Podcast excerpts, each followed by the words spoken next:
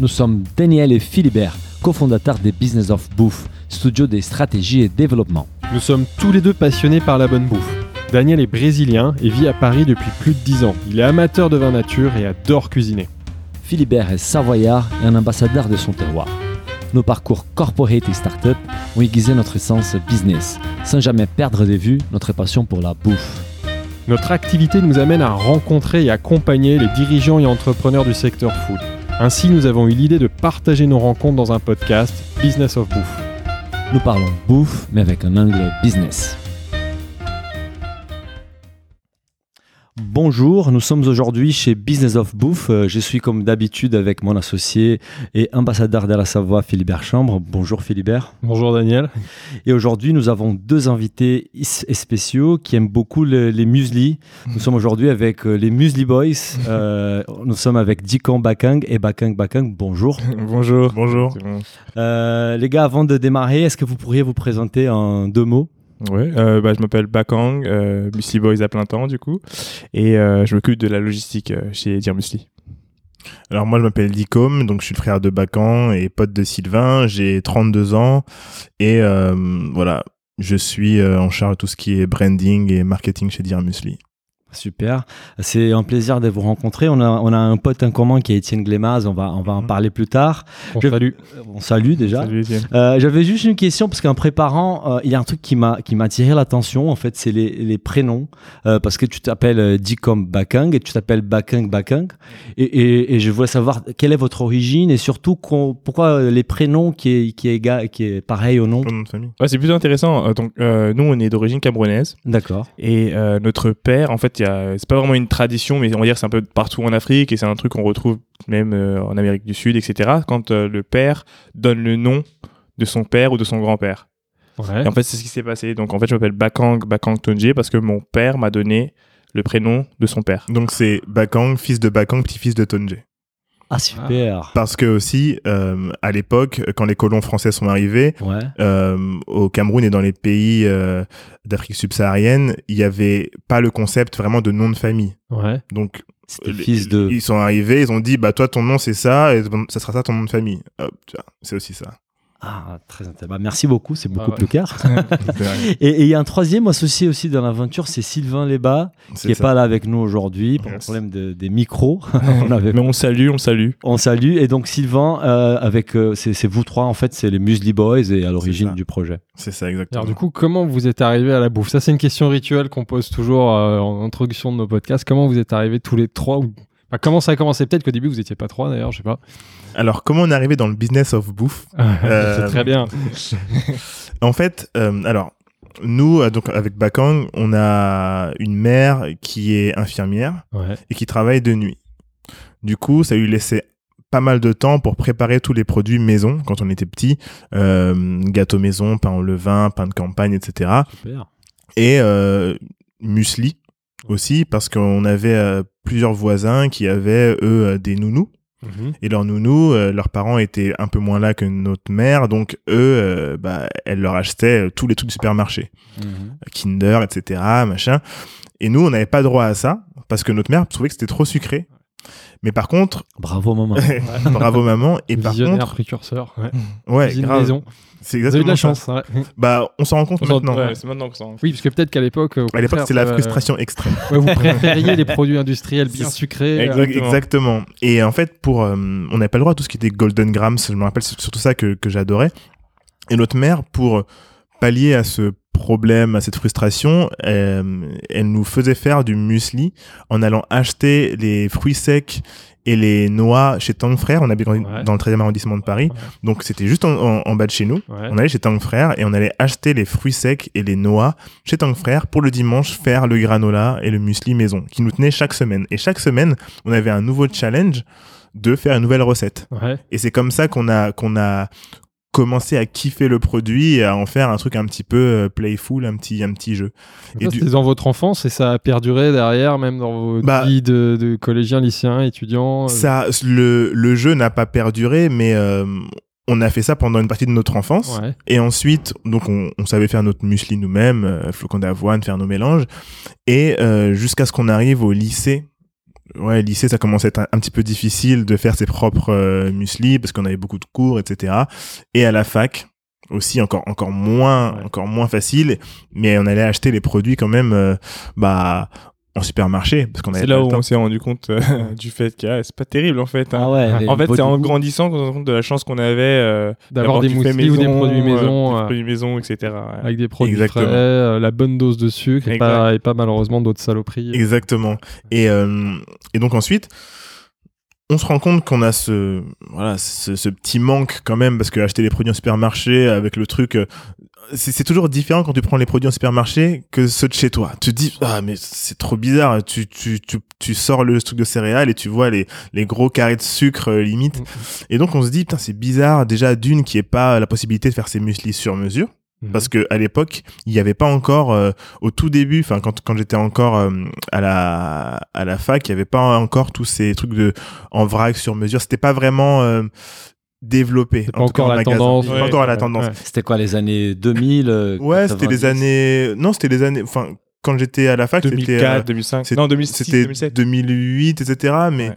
il y avait. euh, je me rappelle que Auchan était un des premiers, à- enfin près de chez moi, à proposer du vrac. Ouais. Ouais, le- les très grands Auchan, ils avaient un rayon vrac, mais euh, Parce qu'on n'allait pas trop dans les magasins bio, quoi. ouais. Ouais, nous, on va, on va publier donc euh, ces dimanches, euh, donc ce sera bah, l'épisode précédent vôtre, un, un, un épisode avec euh, Célia Hennesson, qui est la directrice générale des réseaux VRAC en Mhm. France, et elle nous racontait qu'en fait les VRAC, c'est une explosion. Je pense que 2013 euh, euh, par rapport à 2019, ça fait x12. Ouais. Ouais, Aujourd'hui, les- c'est un marché d'un milliard deux, c'est énorme. Ça Énorme. explose. Donc euh, c'est clair qu'en 2008, c'était un tout petit marché. Ouais. euh, C'était c'était un, un, un tout petit marché et nous bon il y en avait plein qui étaient déjà sur le secteur en termes de de grands magasins qui décidaient de rendre le truc accessible etc.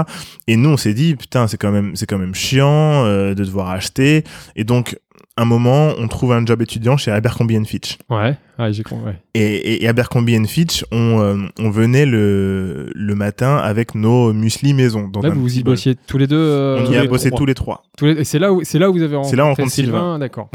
C'est là où on rencontre Sylvain euh, parce que c'était le seul avec nous deux à venir avec son muesli maison, fromage blanc, etc. Sylvain, il est, il, il est d'origine euh, quali- américain, c'est ça, Américain, Ouais, américain. il est franco-américain, vietnamien. Donc il a aussi la culture. Lui, comment ça lui est venu ça Il a la culture de la bonne, c'est trop euh, marrant, de faire ses euh, produits maison. euh, En fait, la façon dont on a rencontré Sylvain, c'est, euh, faut imaginer, on est donc euh, dans le bâtiment Abercrombie Fitch.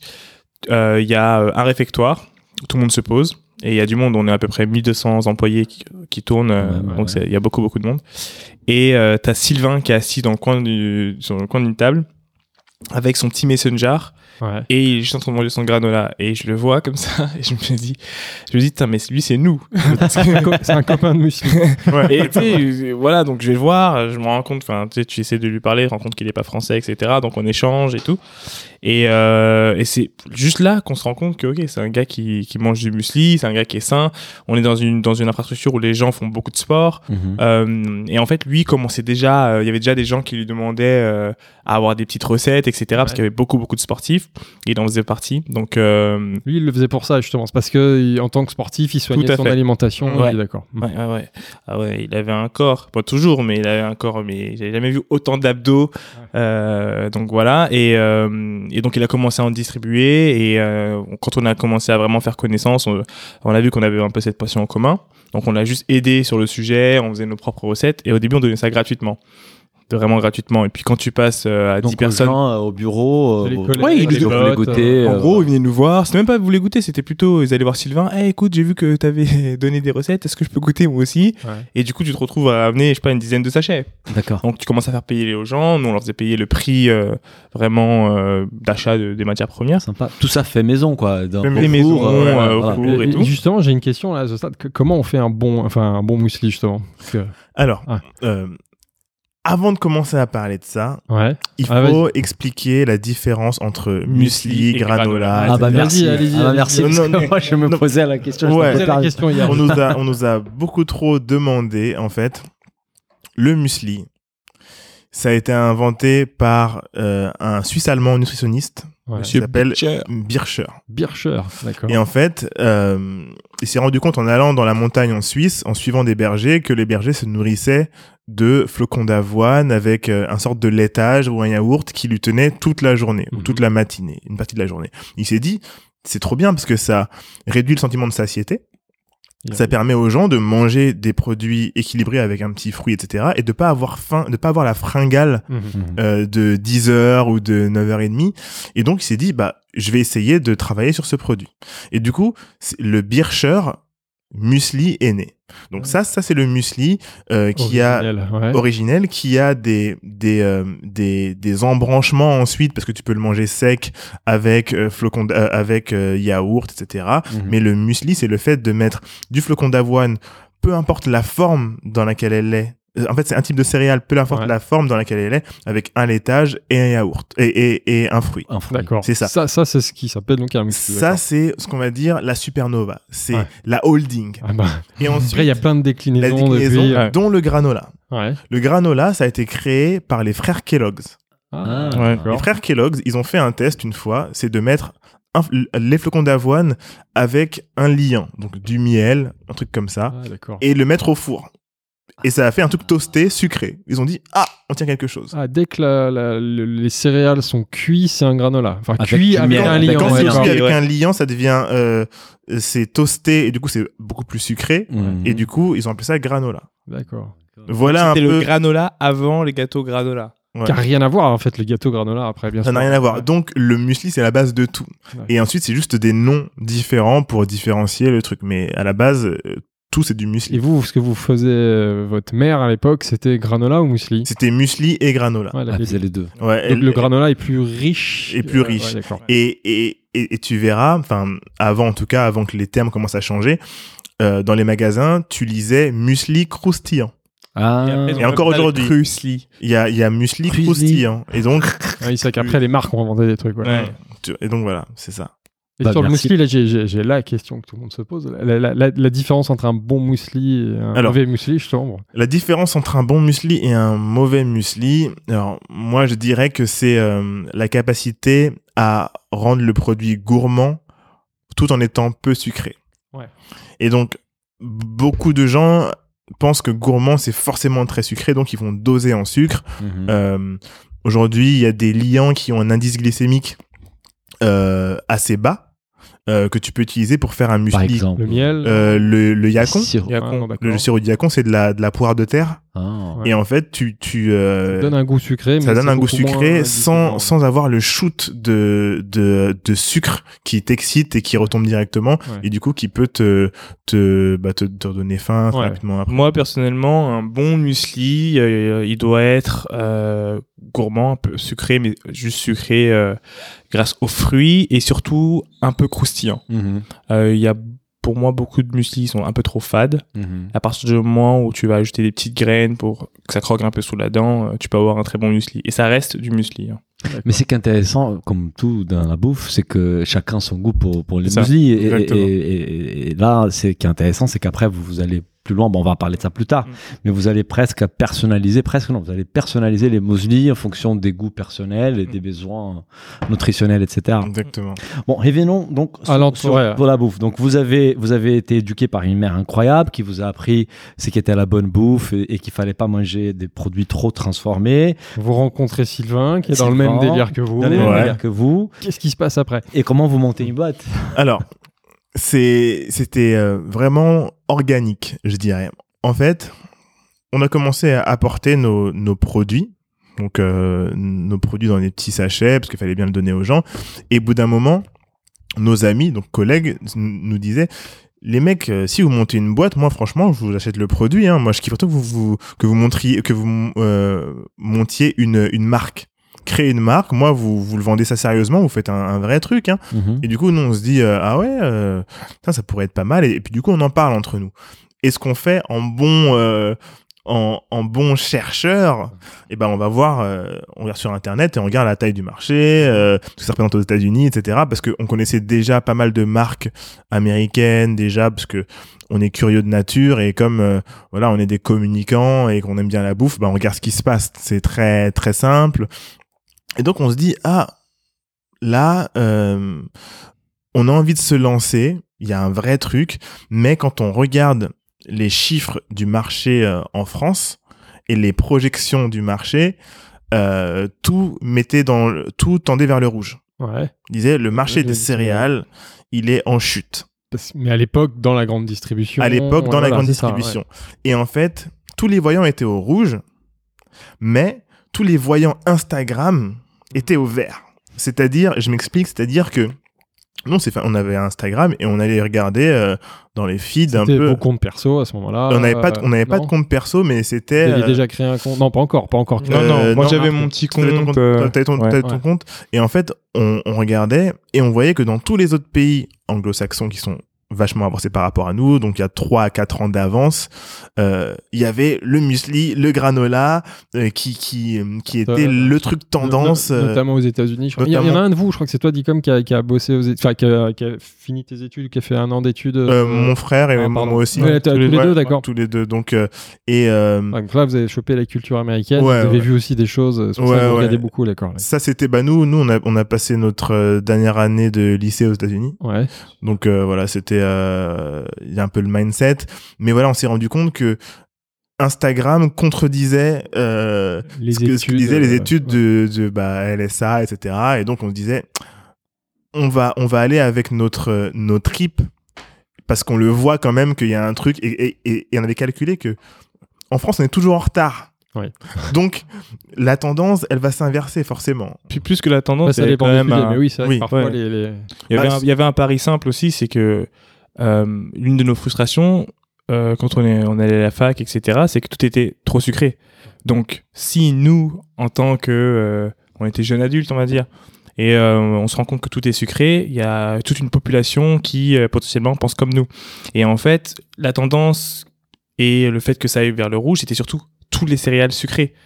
Et il y avait juste pas d'offres là, on- saines, sympas, Ouais. euh, à proposer à des gens qui. Il y avait vraiment un shift de la consommation, des gens qui Mhm. font beaucoup plus attention à là, ce qu'ils on est mangent. en 2014-2015, c'est ça? 2000. 14. Euh, là, on est même 2014. en, en ouais, on est en 2014, on va dire. Ouais. Surtout qu'à ce moment-là, en effet, il y a une prise de conscience sur le Mm. sucre. Il y a plein d'études qui sortent sur le- les Ouais. risques d'une consommation Il y avait des scandales Les gens qui prennent conscience Ouais. que Ouais. manger trop sucré devient dangereux pour la santé. Exactement. L'OMS qui fait des recommandations. C'était vous, même, vous allez c'était là-dedans. même dans, en 2013, je dirais. Ouais, 2013. Ouais, en ça, 2013 qu'on a commencé à, à regarder et ensuite le en- entre le moment où tu commences à te dire Il y a un ok truc à il y a un faire. truc à Ouais. faire et le moment où tu commences euh, à vraiment euh, avoir euh, ton logo etc et on était déjà en 2014 Donc c'est déjà Instagram à ce moment-là qui, bon, on en reparlera Ouais. après euh, d'Instagram parce que c'était important dans, vos- dans votre croissance et tout, mais c'est déjà Instagram aujourd'hui qui, à ce moment-là, qui vous donne euh, ouais cette, cette conscience du marché et l'évolution. euh. Ouais, moi c'était clairement ça. Quand quand quand j'étais à l'école, on avait dû faire un, un projet sur le PSG, etc. Et les tendances, en fait, comment faire en sorte que le PSG devienne une marque. Mhm. Et à l'époque, c'était c'était déjà le début d'Instagram. Et je suis allé voir sur Instagram ce que faisait Arsenal et Ouais, les bien autres clubs. ouais. Et en fait, c'est- c'était déjà Déjà le, fond, ouais, c'est déjà le C'est que les réseaux sociaux permettent d'écouter les tendances. euh, ouais. Exactement, dans d'autres pays. fait. ouais, donc c'est ce qu'on a fait. Et donc, euh, on se dit, ok, il y a ça. Ce qu'on ce qu'on va faire, c'est commencer à vendre, donc créer un Instagram euh, officiel, sans logo, euh, juste avec des photos d'inspiration. Et du coup, il s'avère qu'on est devenu un des premiers sites, un, un là, des là- premiers sites. là, le nom à ce moment-là, il n'y a pas de Ça nom. fait Il y là a- déjà dire. Alors, C'était ni- déjà dire Mousli ou pas Le, au moment où on a créé euh, le compte Instagram, c'était après avoir réfléchi au nom. Ouais. euh, que, que je revienne bien. Ouais. On a on- en tout le nom pour le trouver, ça nous a pris, euh, on a fait une liste de 50 noms, ça nous a pris allez, moins d'une semaine. Ouais. Donc là, tous les trois, brainstorming, et vous avez trouvé vous Ouais. le nom. euh. Muesli Boys, en fait, euh, c'est un nom qu'on a gardé, mais c'est euh, les employés qui nous appelaient comme ça, en fait. Ouais, euh, c'est- Ah. Nos collègues, en fait. Mais les premiers comptes, c'est quoi? C'est Muesli Boys? Non, c'est d'abord Dear. Dear Dear ouais, D'accord. d'abord. Dear Muesli, mais c'est un logo pour l'instant. Dear identité graphique. Sans logo, Donc en là, fait. vous créez un compte Instagram, dire Mousli, et vous commencez, comme tu dis, tu commences à mettre, vous commenciez à mettre des photos de, Non, euh, ça. Ouais. des photos de muesli qu'on prenait sur d'autres comptes ou qu'on faisait nous-mêmes. Ouais. Euh, et en fait, on, on s'est dit comment on construit une communauté. On construit une communauté autour de ce que les gens aiment. Mm. Donc, avant même de créer ta marque et de montrer ton logo, si tu postes ce que les gens aiment et tu fédères autour d'un produit ou Ils vont d'une venir à vous. ouais. les gens vont venir. Ouais. et surtout qu'on écrivait en français. Et les gens nous disaient, ah, ça fait du bien d'avoir un compte qui poste des trucs sur le muesli, mais en français, En parce français. que en anglais. Ah, grave, les gros comptes qui marchaient bien à l'époque, c'est que des comptes c'était américains, anglo-saxons, etc. Et, euh, et donc, on, on crée sur Instagram, on commence, on, on intègre un, un, un, un truc qui s'appelle euh, le cantillon.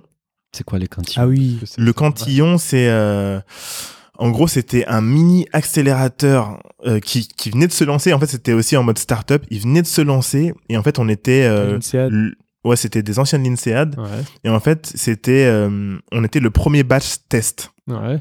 Le batch test, c'était, bah voilà, on va voir si on peut. Euh, euh, euh, Enfin, ils voulaient voir s'ils ont, s'ils pouvaient aider euh, quelques entrepreneurs à passer de 0 à, à 1. Ouais. Et donc, euh, c'était euh, trois week-ends de suite, donc du vendredi, du, du jeudi au dimanche, Mhm. intense sur, bah voilà, euh, euh, un peu business model, etc. Vous avez des coachs, euh, des gens qui viennent vous accompagner. c'est ça? Ouais, ouais, il y a, il y a, c'est- c'est- c'était très succinct, c'est, mais euh, on, on avait euh, le mec de, euh, ça s'appelle comment euh, le truc Bien sûr. internet là, Euh, internet, les, hum, ah merde, enfin bref, il y avait euh, ouais le gars, un gars de Bio c'est bon qui Ouais. est venu, en fait les mecs du, du cantillon, c'était des, c'était des anciens de l'INSEAD, ils étaient super connectés. Ouais. Donc ils ont fait venir plein de mecs avec qui on a pu discuter assez rapidement, mais très très Un brièvement. incubateur euh, qui permet. Mais c'est un incubateur ouais. sans avoir des locaux en fait. Ouais. C'était vraiment en C'était à mode, euh. Ouais, c'était c'était c'était dans le bureau Mais de c'était trois week-ends et après après c'était ouais, voilà. Mais ils nous ont appris à stage, vendre très ouais. vite. On vendait déjà naturellement, Ouais. mais eux derrière, ils nous ont euh, formés en trois week-ends euh, pour vendre extrêmement vite. Donc, euh, le, par exemple, il y avait un test qui était intéressant, c'est est-ce que vous êtes capable de vendre cette boîte vide? Donc, en fait, on allait se balader dans l'Epitech avec une boîte vide. Dedans, on demandait à nos futurs clients d'imaginer qu'il y avait des céréales, donc on vendait nos recettes, etc. Et on leur disait, voilà, est-ce que tu voudrais acheter? S'ils disaient Oui. oui. la semaine prochaine on revenait. Mais eux, Donc, ils payaient tout de suite. ils payaient Ah, tout de suite. D'accord. C'est très bien. Précommande. On ouais. Ouais. précommande et ils Mhm. nous donnaient l'argent tout de suite. Donc c'était vraiment un mindset Pour qui nous travailler l'état d'esprit. Exactement. Précommande. euh, Et c'est ça, Mm. parce que justement, euh, beaucoup de gens, en tout cas, en tout cas qui étaient dans ce truc-là, c'était euh, il faut que je perfectionne mon truc et je lance dans 3-4 mois, 5 non. mois, Ouais, alors voilà. que tu vois. Suite, c'est. ouais. euh, C'est essaye maintenant déjà pour voir bah, s'il y a quelque chose. en- aller en compte du marché pour tester ton produit, apprendre, et puis pourquoi pas d'ailleurs te faire financer par la précommande. Et vous aviez déjà commencé à faire ça quand vous étiez. À euh, oh, bien sûr, parce que vous vendiez déjà vos, vos, vos, vos muesli. euh, Et vous, finalement, vous n'aviez pas eu d'expérience professionnelle. En fait, vous avez monté Diamusli tout de suite, parce que tu disais que c'était des stages étudiants, donc vous étiez étudiant, c'est vraiment tout de suite en Euh, sortant de bah- l'école. Vous n'avez pas eu d'expérience professionnelle avant Bah, moi, euh, si, si, quand même, avec les stages. Oui, avec des stages, mais ouais. vous n'avez pas été en, en poste encore. Donc vous avez Non. vraiment créé tout de suite euh, entrepreneur Quasi, dans l'âme. Ouais, Quasi ouais, tout de suite, ouais. ouais, quasiment tout de suite parce que euh, on disait si c'est pas maintenant, ça sera quand? Et comment vous avez financé les lancements Euh, Je lisais que c'était avec un, un tout petit budget en Ouais. fait, euh, parce que vous étiez Ouais, étudiant, vous ouais. n'avez pas fait des levées à ces moments-là, vous étiez vraiment. Et les granolas, bah, c'était quoi Vous achetiez un peu les, les, les, les- la matière première, ouais, ouais. vous faisiez à la maison, donc Ouais, euh, c'est ça. avec très peu de budget, vous avez pu démarrer l'activité. Et moi, j'ai un truc important à dire à Ouais, ce sujet-là, c'est que euh, on entend souvent euh, des gens dire oh ouais, arrête ton travail et va monter ta boîte. Euh, je suis pas trop trop d'accord avec ça, Ouais. dans le sens où je le suis si euh, tu as travaillé pendant deux ans dans ta boîte et tu sais que tu as deux ans de d'acédique. Mhm. Et là, oui, effectivement, vas-y. Ouais. Pôle emploi, mais sinon, le premier financeur de euh, ta startup, c'est ton emploi. Ouais, ont Et fait ça, ouais, ouais. il faut, il y a beaucoup de gens qui disent ouais, mais est-ce que je devrais, est-ce que je dois arrêter? Attends, est-ce que tu as un peu de temps de, tu vois? Et voilà. c'est- Du runway, oui, c'est, faut pas, il faut pas quitter son job et ensuite se dire, je vais monter ma boîte. Tu montes ta boîte pendant que tu es dans ton job et quand ça, quand, quand les deux ne peuvent plus, euh, Oui, parce Euh, que parfois c'est quand même un peu difficile de monter sa boîte ou de créer sa boîte en parallèle d'un job où tu Ouais, bosses la semaine ouais. et tout. Mais Bah, je crois que vous, vous l'avez fait. hein, c'est ce que ouais, je- dans nous- une interview, vous, avez, vous bossiez encore chez Abercrombie et le, le soir, vous faisiez les premières livraisons, Ouais. les En fait, week-ends. Au début, en réalité, c'est possible. C'est Ouais. juste que il y a un endroit où tu vas devoir, il y a un sacrifice. quelque- Ah oui, ça va être le week-end, la t'as plus- soirée, t'as plus de vie perso. ouais, mais t'as plus de vie perso. Mais t'es en train de créer quelque chose de fantastique et c'est ça dont on parle aujourd'hui. C'est ça, cool, ouais. ouais, ouais. ou bien au moins tu peux tester, savoir si ça va fonctionner ou pas. Et si ça crache, euh, à la limite t'auras pas perdu ton job, tu vois. Et, et, et si on revient donc sur les départs, donc vous vous vous vous, faites euh, un peu accompagner par cette, euh, cet organisme qui vous, Mm. vous aide à incuber un peu l'idée, vous aide à, à- à vendre. Comment vous passez à l'étape supérieure? J'ai disais que vous avez à un moment donné, euh, vous étiez à les stations F. Comment ils marquent Ouais. des, des Bah- granolas, des muesli arrivent à les stations F? Alors, avant Station F, Ah. oh, il s'en est passé des choses. Mais Alors- on est là pour tous. On veut tout savoir. ouais, vas-y. Alors avant Station F, euh, du coup on a on a vraiment lancé avec 700 euros. 700 euros, qu'est-ce que ça permet de faire? Acheter de la matière première, mais pas assez pour euh, pour travailler avec un fournisseur. Hmm. Donc qu'est-ce que tu fais? Tu vas chez Bio c'est Oui, tu bon. l'achètes dans la ouais, ouais, Tu vas chez Bio c'est bon et puis tu vides leur truc de vrac. Ouais. C'est ça. On, venait et on vidait leur truc de vrac. Du coup, Allez, tu l'achètes cher en Cher, plus. on Ouais, achète ouais. cher, on achète cher, mais, mais du coup, on se dit, si on teste pas, eh ben, euh, on, on saura jamais. Donc, on achète tout cher, tout cher. Les fruits secs, on va les acheter euh, le prix, euh, le prix le plus ouais. cher, etc. Euh, C'était bio à l'époque déjà Parce qu'aujourd'hui, vous êtes bio. Ouais, c'était bio. Dès Toujours dès le bio. départ, 100% bio. Et c'est ça le Vous- problème, Vous achetez c'est- tout chez bio, c'est bon. c'est ouais. que on achetait du bio déjà, donc on devait le vendre euh, plus cher, mais en gros, le début c'était expérimental. C'était, euh, bah, on, on crée ça, on Vous gagnez pas d'argent au début sur les premiers muesli parce que forcément, si vous achetez aussi cher, j'imagine que En vous fait, on les vendait, on les vendait vraiment cher, Ouais. ce qui fait qu'on on perdait pas d'argent. Ouais, Mhm. vous perdiez pas d'argent, mais vous en On en gagnez pas pas parce non que vous achetiez très cher. Mais Ouais. c'était pour montrer qu'il y avait de Ouais. l'attraction et demain, il y aurait des économies à faire ouais, sur les achats. on, on, on en, on en gagnait pas, mais on avait, euh, tu vois, le petit salaire à côté qui nous permettait de racheter. Oui, voilà. Oui, bien vous étiez encore en poste. ouais. Et, et, et, euh, et donc on fait ça, on commence à vendre, on commence à, se- à se demander, euh, bon, ok, euh, il faut faire un site internet. Parce que sur Instagram, on a commencé à, dire, voilà, ça y est, euh, on a teasé un petit peu, on avait genre 2000 followers, on a dit, voilà, est-ce que vous êtes prêts pour un truc cool? C'était déjà les débuts du teasing pour un, truc cool. Les gens disaient, ah, qu'est-ce que vous allez faire? Vous allez faire une marque? On disait, oui, voilà, voici la marque de muesli. Euh, les premiers à commenter, euh, je sais pas quoi, euh, c'était sur le site. Euh, non, les premiers à donner leur adresse email. Euh, on vous contacte pour vous euh, pour vous proposer d'avoir accès au site qui était une vieille landing page Ouais. fait par un, un collègue de chez Abercrombie. Ouais. Qu'on remercie d'ailleurs Guillaume Oculi, merci beaucoup. Merci, Guillaume. Qu'on a échangé contre des bacs muesli Top. et, et- et on n'avait pas d'argent. Ouais. Et, euh, et du coup, les, les gens de Paris Intramuros ont pu commander sur le site. On leur a dit, Déjà, voilà, donc le site était déjà, déjà un e-commerce. en fait. Le- Vraiment une landing page où on donne son adresse mail Ouais, et derrière. email. genre, par genre email. on a- ouais, en fait, la première fois, c'était une landing page où tu donnes ton mail et ensuite, on a fait un truc avec un, un, c'était PayPal. Ouais. En fait, on a dû se créer un PayPal pro. Et du coup, on s'est dit, mais comment, euh, mais comment on fait pour pouvoir vendre légalement? Et du coup, on s'est dit, mais attends, mais on, on, on va pas avoir de cabis. C'est trop tôt pour ça. Ouais, mais Et on s'est dit, bah, attends, mais il faut que un de nous trois euh, Prenne l'argent sur son compte. euh, prenne son ouais, compte, mais surtout se fasse un truc. euh, Auto-entrepreneur. Auto-entrepreneur. Ouais, voilà, c'est ça. Et puis on s'est dit, parce que Donc, sinon, il y a un- aucun un moyen. Mm, mm. Exactement. Donc on se dit, bon, ok, je, je fais mon compte auto-entrepreneur. Donc, C'est toi qui le fais. Ouais, c'est moi qui le fais. Et euh, du coup, on peut avoir un, un truc PayPal et les gens peuvent payer dessus. Donc, Premier chiffre d'affaires quand même. Oui, mais ça, ouais. c'est pas les entrepreneurs, tu payes les, les, les- l'impôt sur ton revenu, pas sur sur la, la profitabilité en fait, pas Oui, sur oui, les oui. bénéfices. Donc ça. tu payais. euh, Ouais, bon, au départ, tu payais occupait. 6%. Ouais, ouais, ouais, voilà, à- l'époque, mais c'était de faire la preuve qu'il y a des gens qui Et- payaient et, et- capables d'encaisser de l'argent et avoir un premier chiffre d'affaires. C'est ça. euh, c'est- Exactement. Et, et, vente, puis le but, c'était de, de dire que tous ces gens qui nous suivaient sur Instagram, qui étaient beaucoup de francophones, bah, que les Parisiens, en tout cas, allaient pouvoir passer commande. Donc Mhm. les gens, euh, on, on a ouvert le truc un jour, je me rappelle, et les gens sont allés commander. On avait réussi à avoir quand même plus de 1000 emails. Non. 1000 emails, mais pas 1000 commandes. Hein. 1000 emails en combien de temps?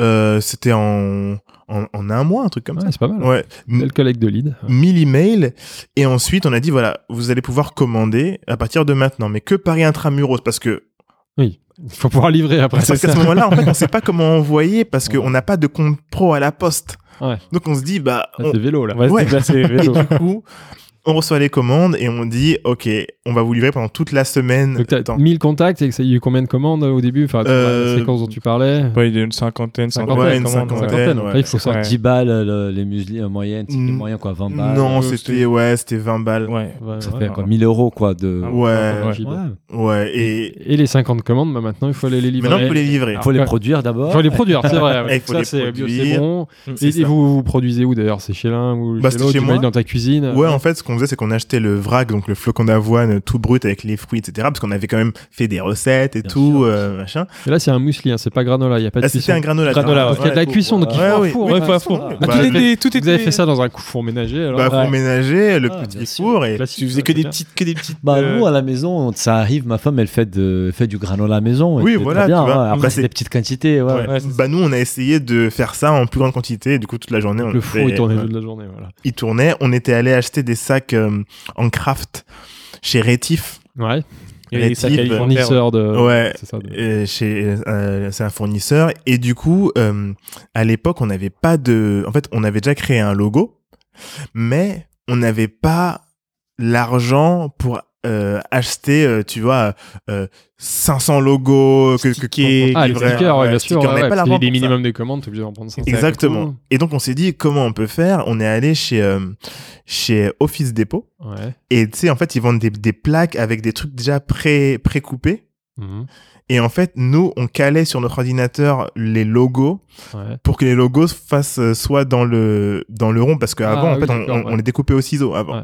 Pour les coller on se disait bah, de toute façon c'est produit minimum Le viable. système D, mais Ah, c'est c'est bien. Quand même Mm, testé le truc c'est sans ça. trop dépenser d'argent. Exactement. Nous, ce qu'il faut savoir, c'est qu'on était vachement dans euh, tout ce qui était euh, euh, start-up, c'est-à-dire on regardait toutes les vidéos YouTube. Lean, Y Combinator. Tester rapidement, C'est ça, échouer pas cher, donc dépenser C'est ça. pas trop, Produit minimum euh, ouais. on faisait que Euh, ça, que ça. que- en Lean Startup, euh, euh, la stratégie de l'océan bleu, là, Ouais, ouais, tout ouais. ça, c'était notre bible sur YouTube. On faisait que ça. Mhm. Et euh, Quand même des sacrés entrepreneurs dans l'âme, quoi. ouais, vous ouais. diriez que c'est justement votre passage aux États-Unis quand vous étiez tous les deux étudiants qui vous ont fait justement choper le virus entrepreneurial, cette culture entrepreneuriale, le rêve du, du self-made man. euh. Pour ma part, euh, je dirais que c'est euh, euh, la culture américaine, c'est sûr, parce Ouais. que euh, dans la musique, déjà de base, euh, surtout dans la musique urbaine, Ouais. ils ne parlent que d'entrepreneuriat. Ouais. C'est que self-made, self-made. Et Ouais. finalement, self-made, c'est dans la culture urbaine, mais ça vient surtout de la culture C'est américaine. culture américaine ouais. s'est construite là-dessus. Exactement. Et euh, en- dans un deuxième temps, euh, mon frère était déjà entrepreneur très tôt, mon, notre grand frère. Il a commencé quand il avait 20 ans, donc de le voir euh, faire ses différentes aventures, euh, moi aussi. En fait, très tôt, vous sentiez que vous alliez monter une boîte. euh, Ouais. Bah, bah, on a compris que ça c'était Ouais. l'opportunité s'est présentée, Ouais, mais c'est ça. finalement, certainement, il y avait une fibre. Ouais, c'était vraiment la, en gros la culture hip-hop de l'entrepreneuriat. Et ensuite, euh, quand tu vois des gens euh, comme tous ceux que vous connaissez, Jay-Z, etc., qui commençaient déjà à avoir un pied de, de- Ouais, dedans. Tu vois Mhm. 50 Cent qui a lancé sa marque d'eau. Euh, tu vois, il y a des- vous, vous avez des envie de créer votre marque, euh, Nous, on s'est dit, attends, mais pas de champagne, une marque de granola. Quoi. ouais, ouais, on s'est dit, en fait, euh, il y, a, y a tellement de problèmes qui peuvent être résolus euh, et il y a tellement de, de, de choses qui manquent. Mm. Et on s'est dit, mais bon, on peut le faire. Ouais, c'est- vous avez identifié une opportunité, ouais. vous avez testé, vous avez vu qu'il y avait la, la, la traction. et- Exactement. Puis Du ça coup, part le d'une système, passion. donc système D, tu parlais, donc système D pour euh, faire assurer les premières commandes Système D, sur la production production. et, ensuite le- et, et livraison après. Métro. euh, Livraison, métro. ouais. Sac à dos, métro, métro. vélo, pied. Pas Ouais. tous les trois, c'est tous les trois les ou y en a qui on s'est Tous divisé Paris trois, en trois. Donc chaque, ouais, chaque- vous êtes d'accord, tous de la livraison et euh, chacun Le- votre secteur. Le QG, c'était Châtelet, les Halles. Quand on, il fallait faire une pause à un moment, on se posait, euh, tu vois, le cinéma UGC. Ouais. On se posait là sur les escaliers avec nos sacs, on en avait marre parce qu'on s'était pris la pluie pendant une semaine euh, non-stop. Mm. Donc c'était là le QG à chaque fois avant de repartir parce que bien évidemment quand tu laisses euh, le champ des possibilités assez ouvert aux gens, ils te disent bah moi je suis là entre 14h et 15h, Ah oui. et moi je suis là de Ah ouais. 11h à Ah, 10h. Ah ouais, c'est du livraison avec sur mesure. Ah Ah oui, ah, c'est du luxe. Ah, je suppose que vous faisiez même pas facturer la, la livraison. en Non, fait. non, non, non. Ah, tu m'étonnes qu'ils sont contents les premiers clients.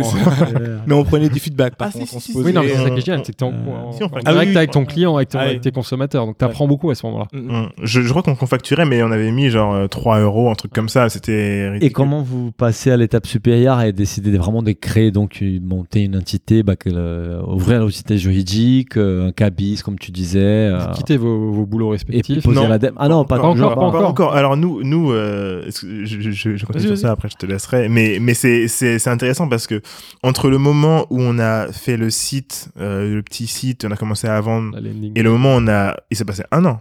Ah, pendant un an, vous avez fait ça. Ah, il s'est la, passé la- un la- la an, production le, le, le week-end Ouais. et le soir, la livraison. Oui, un an. euh, Un an et plein d'événements. On a fait plein d'événements rooftop à la Wanderlust. ouais.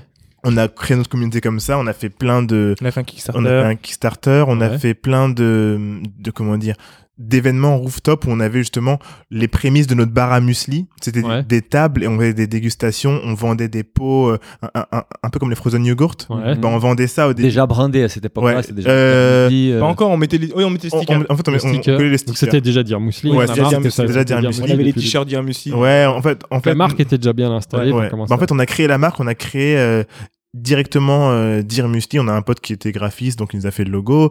Euh, ti- euh, derrière, c'était écrit Muesli Boys. Ouais. C'est- C'était déjà, nous, on est très brand. Ouais, donc on était déjà voit, euh, ouais, ouais. dans, dans ce truc-là. Et euh, à un moment, on voit qu'on commence à faire du, du chiffre d'affaires, etc. Et on se dit, bon, là, euh, on rentre chez Colette. Vous avez été référencé chez Colette. C'est un peu les mêmes parcours des chocolats français aussi. Il y a, y des similitudes. Ah, tout à fait. Pas surtout, mais. non, mais euh, eux, la première boutique qui se font référencer, c'est Colette. Ouais.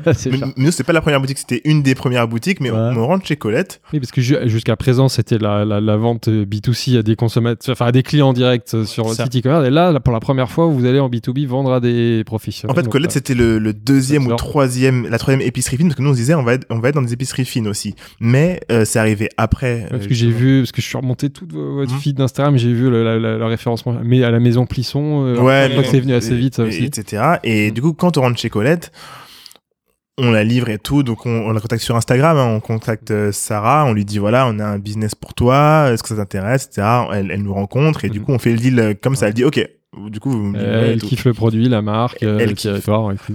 Et ensuite, euh, à un moment, on commence à avoir d'autres. euh, justement, quand tu rentres chez Colette, il y a tout le monde qui te veut. hein. Enfin, pas tout le monde, mais les gens commencent à te dire Ah, j'aimerais bien vous avoir, moi aussi. Et puis pendant ce temps-là, on en reparlera après, le, le compte Instagram doit commencer à Voilà, il monte un petit ouais, ouais. peu. Là, vous êtes bien visible dans les lieux où il faut être C'est ça.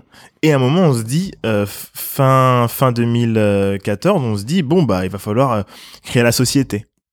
Là, il faudrait, donc, on regarde. Pendant un an, l'argent allait sur ton compte perso, c'est ça, si j'ai bien Ouais. suivi. Ouais, sur mon, sur mon compte. Euh, Auto-entrepreneur. Ah, auto-entrepreneur, pardon, ouais, ouais, c'est est Qu'on réinvestissait, Oui, non, bien sûr, bien sûr, pardon. Et euh, j'ai mal suivi. pour, pour te dire un petit peu, on commençait déjà à faire du shipping. Ouais. Et le shipping, les cartons, Mhm. on n'avait pas d'argent pour les cartons. Donc, comme on travaillait encore chez Abercrombie, moi Ah je travaillais chez Ah, Levi's, bah, on prenait les cartons. euh, ah ouais, vraiment oui. système D. Énorme. C'est vrai que c'est très. Du- euh, du muesli brandé. entrepreneuriat. à Mais- Abercrombie. Ouais, mais, mais en fait, les cartons Abercrombie, c'était les cartons euh, de la logistique. Donc, il n'y avait pas de brand dessus. Ah, Ah ouais. top. Donc, c'était vraiment. euh, autre, ouais. Ah, et en plus écolo comme ça, Exactement. vous. Et puis au bout d'un moment, les collègues savaient, donc euh, ils, nous gardaient des, cartons. On était amis avec euh, un collègue de chez Sephora. Et lui, pareil, il nous, euh, il nous gardait les cartons, donc je faisais les tours. euh. Mm. Et, et donc, fast forward, euh, on se dit qu'il faut qu'on qu'on qu'on crée la, la SAS. La SAS, pourquoi? Juste parce qu'on a regardé euh, une vidéo de The Family, il disait il faut créer une SAS, machin. Comme ça, tu fais un peu simple, des plus souple, investisseurs. on se dit, ok. Voilà. Euh, nous, on cramait à l'époque tout ce qui était les coups d'État. Ouais. De voilà, ça c'était aussi une de nos bibles. On avait tout le spectre de trucs euh, startup, on l'avait et on, et on l'appliquait. Et euh, du coup, on crée la SAS en, en 2015 et euh, on continue. Euh, on continue à faire notre business avec notre, notre pauvre site euh, qu'on commence à améliorer un petit Mhm. peu, etc. Et euh, on a commencé à pouvoir justement contacter les les euh, comment dire les fournisseurs Ouais. parce que là on avait un cabis. Ouais. Oui, et parce que pour l'instant, vous faisiez tout chez vous, quoi. Ah oui. La prod était chez vous. Ah mais même en- même après euh, même après avoir fait la boîte créé la boîte hein. Ah, après que ça continue. D'accord, Ah, mais à la- c'est que vous avez changé, c'est dans la place d'acheter chez Bio C'est Bon à un prix euh, Ouais, à trop élevé, le tu commences à acheter directement chez les C'est ça. D'accord. Mais toujours dans vos fours, en fait. Ouais. Euh, là. Ok, cool. Donc logistiquement, c'était compliqué. Ah ouais, Ouais. ouais. Et tu stockais tout ça dans ton salon en fait. Euh, ouais, en fait, on avait, en fait, on avait une salle. euh, on a la chance d'avoir un espace qui était assez grand, donc on avait une salle qui était dédiée. Mhm. Mais... Elle a été aménagée, on a changé on la salle pour euh, l'alimentaire. mais ouais, c'était. Et quand est-ce bah que vous faites la transition vers euh, une production, on va dire, un peu plus, euh, Après le euh, passage entre guillemets, industrielle Euh, alors la production. Alors on, on arrive à changer. euh, on arrive à changer parce qu'on rencontre euh, nos premiers investisseurs. Ouais, Justement, on rencontre euh, Philippe Bloch d'accord, qui est le fondateur de, de Columbus de- Café. de Columbus ça, Café. On, on le rencontre. Et euh, Alexandre Ishaï Alexandre Richay aussi. de Ma Robotique. Parce qu'en en fait, on, on le rencontre parce qu'on a lu son livre Ouais, euh, sur comment il avait plan- comment il avait planté euh, Columbus Café ou comment on lui avait fait à l'envers en gros. Ouais. Et nous on s'est dit putain un mec et ce comme qu'il a ça, appris de cet ce qu'il a appris. justement, voilà. On s'est dit un mec comme ça, il nous- il- on aimerait bien l'avoir parce que le mec il a vécu des bah, une, une déconvenue énorme et il pourrait nous empêcher justement de faire les mêmes etc. Et donc on un bon état d'esprit, t'as complètement raison. ouais. Mm, mm. Ouais ouais et, Et c'est important de ne pas avoir peur, euh, j'en profite, hein, euh, de ne pas avoir peur de se rapprocher des, des gens qui ont fait des, des, des erreurs en fait et qui ont euh, des échecs parce qu'en fait ils sont, au contraire, ils sont pas derrière toi, ils sont devant toi. Ouais, ils ont appris confrontés à la réalité. Ça. Exactement. Ça. On connaît bien et euh, on est complètement d'accord. et Vous avez raison de valoriser le, Mm, mm. le rebond.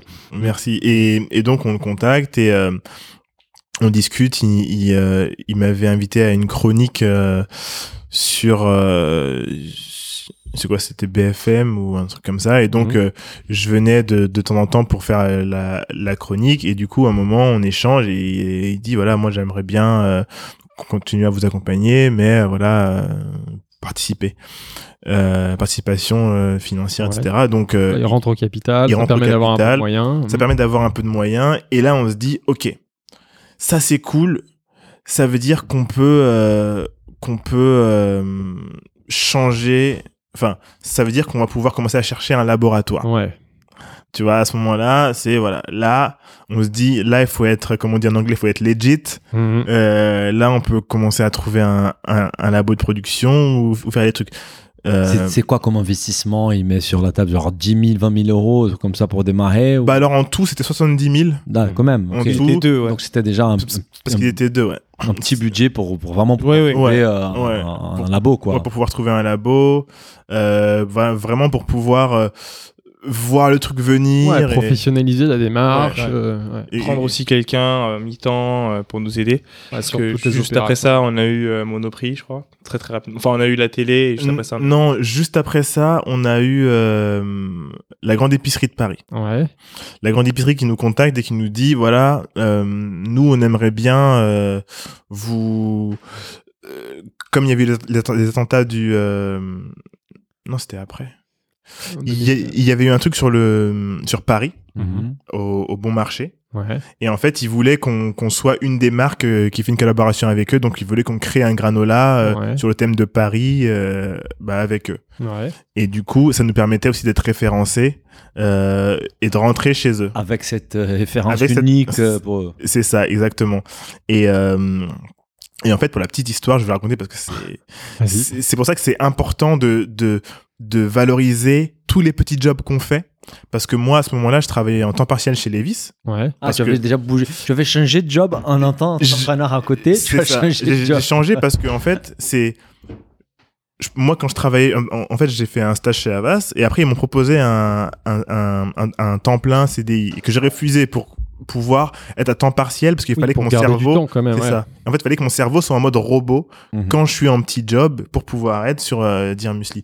Et en fait, Oui, étiez quand même en temps partiel. T'étais pas sur, vous étiez pas sur des boulots à temps plein. Non, Parce que non. ça, que développer tout ça que le soir et le week-end, ça paraît Non, compliqué. ouais. Lui était en temps partiel et il faisait dire muesli et moi j'étais à temps partiel. Mm. J'étais à temps partiel, excuse-moi. Ouais.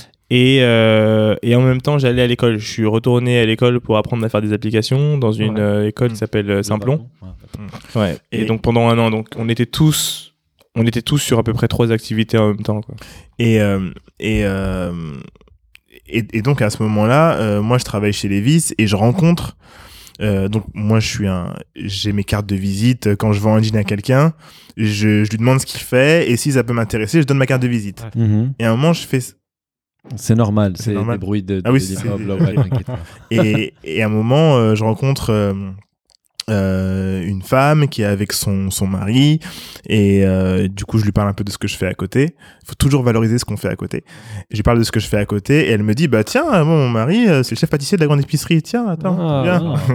Ah, ok, oui. Il, il s'appelle Loïc, salut Loïc. si Salut. Loïc. Et, euh, et, et en fait, on échange. Et il me dit, ok, je pars en vacances là, mais prends ma carte. Quand je reviens, euh, appelle-moi et tu viendras à la grande épicerie. Ouais. Et du coup, je le fais quand il revient de vacances. Et le jour d'après, il me dit, allez, demain, viens. Je viens, je vais dans les cuisines de la grande épicerie. Il fait goûter à toute son équipe.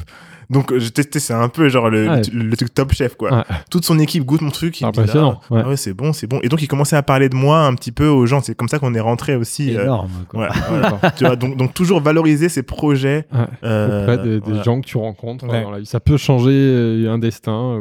À force Exactement. Et, euh, et voilà. Et du coup, quand on a fait la prod pour la grande épicerie, on était déjà dans, Dans dans, un labo. dans un labo. D'accord. C'est aussi un truc qui nous a fait euh, speeder un peu. On s'est Ouais. dit, putain, il faut qu'on soit dans un labo là. ouais, pour parce que là, tout de suite, c'est pas les mêmes volumes. euh, Ouais.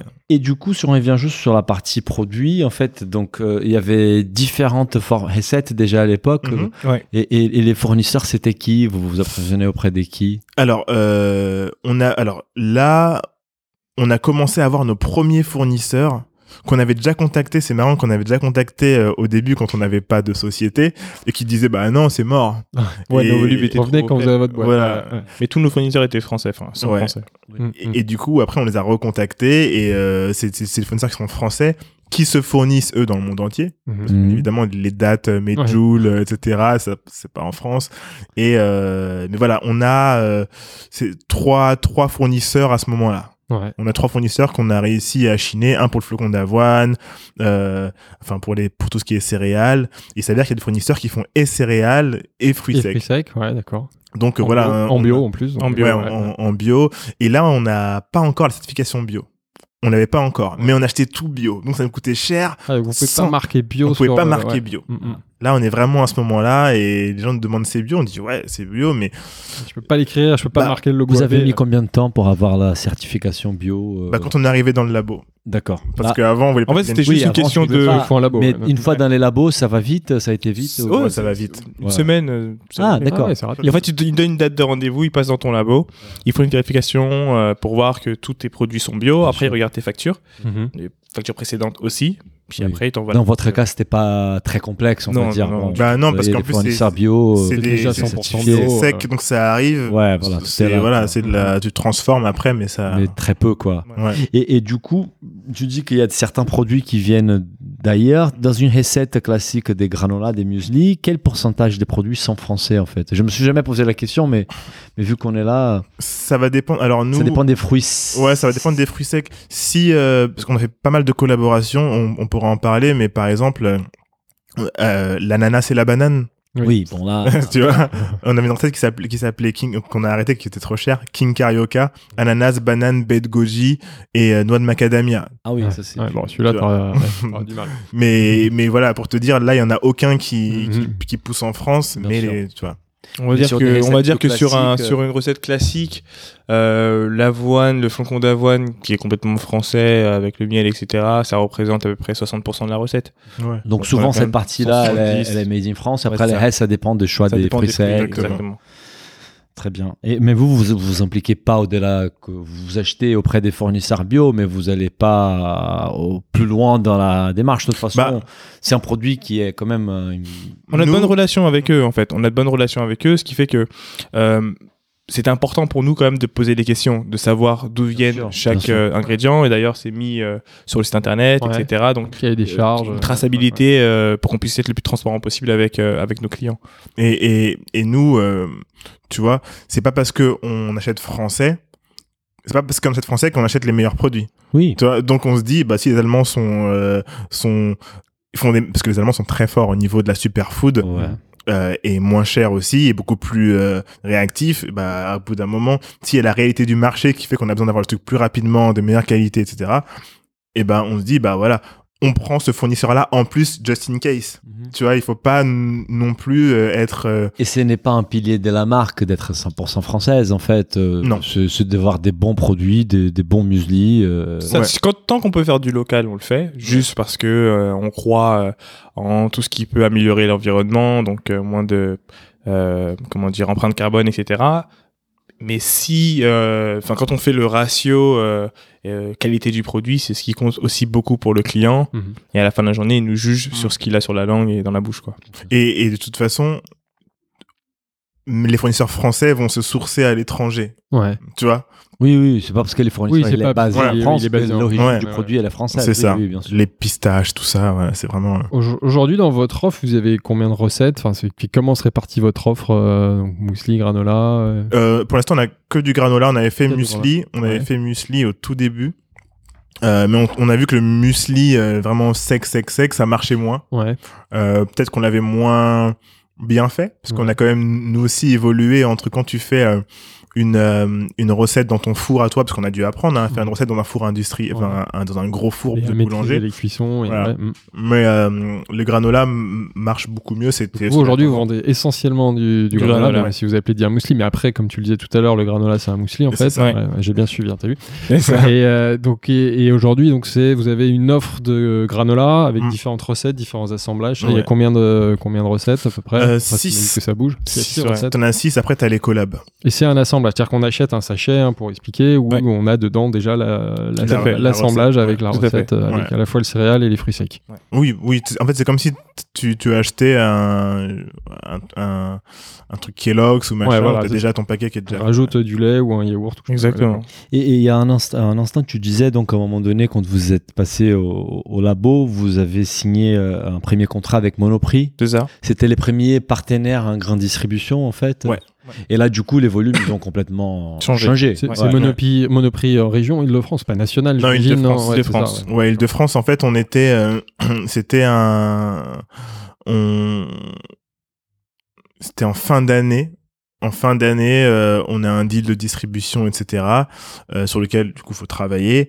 Et, euh, On a travaillé On avec avait un peu de distributeur Mhm. pour avoir euh, Ouais. le deal. et on avait peu de temps pour euh, pour euh, sortir les euh, je sais pas combien c'était pour 235 magasins un truc Mhm. comme ça Ouais, donc ça des Euh, grosses quantités. ouais. Ouais. sachant qu'on n'avait jamais fait ça on n'avait jamais fait t'avais enfin au niveau de la prod t'as un four et, et à l'époque dans le dans le labo où on était c'était des des des, des fours euh, avec 16 niveaux Ouais. 16 niveaux, c'est euh, même peut-être moins. C'était c'est pas un truc de ouf, c'est Ouais. non même 11 niveaux. C'est un truc petit, mais il faut quand même charbonner. Donc on a fait euh, deux semaines non-stop de prod. Pour assurer la première commande, l'approvisionnement chez Ouais. les. Mais Ouais. quand je dis non-stop, c'est 24 heures sur 24. Ah, Non, quand même. vite, quand Ouais. Yes. Et là, vous trois, plus une quatrième personne. euh, Nous trois plus, euh, on avait à ce moment-là, on avait une- déjà deux personnes, deux, deux ou trois personnes Ouais. dans, dans l'équipe en plus de nous qu'on avait en embauché. opération pour produire. Ouais. Ouais, ouais, bien sûr. Et euh, après on a, On a fait, appel à les amis. hein. Ouais, ouais. des potes après parce que c'était c'était c'était pas jouable sinon euh, Donc, à- deux semaines non-stop pour vous livrer une commande Monop. Ouais, mais c'était euh, l'équivalent de euh, 13, 13 palettes, je crois, 13 palettes, euh, mais tu sais, qui sont plus grandes que Euh, nous, quoi, tu vois. Et, Ouais, et- palette et un 600 argent, ça voulait dire quoi Genre Euh, 200 000 balles, euh, 100 000 balles? Non, Non, c'était- pas 30 autant, 000 c'était balles. 30 000 balles, un truc 30 comme 000 ça. Ouais, Et, bon, et c'est- c'était... euh, Ça faisait un an et demi que vous existiez, c'est une Ouais, belle c'est- commande, quoi. Ouais, ouais, ouais, ouais. Et, et, et euh, surtout, c'est... euh, bah, 11 palettes, tu- on peut, on- dans le labo, on peut pas les stocker. Ouais, donc C'est- tu c'est les- vraiment- Tu les sors une par une. euh, bah, on peut pas, on peut vraiment pas les stocker. Euh, on les a stockés. En fait, tu sais, euh, dans, dans un labo, t'as des labos qui sont faits en, en préfabriqué un petit Mhm. peu. Ouais. Et ben nous, on stockait, la plupart des cartons étaient stockés au-dessus de trucs préfabriqués. Ah on ouais. avait fermé les cartons, etc. Et ils étaient stockés au-dessus parce que sur les palettes, c'était impossible. Et du coup, on a attendu le dernier jour, le dernier matin, là, au, moment où le camion allait venir, pour Pour- tout mettre en palette. Ouais.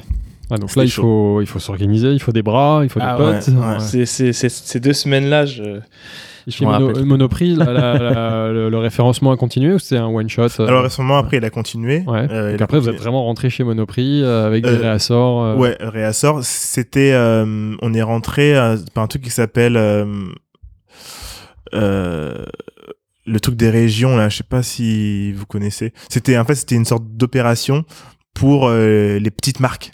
Et donc là, c'est les marques Île-de-France. C'est des marques euh, Île-de-France, parisiennes, ouais. ouais, Ah, fabriquées le Made in Paris. ou-. Ouais, un truc comme ouais, ça. ouais. Et il y avait euh, chocolat des Français. Il y avait, euh, je crois que Sassy.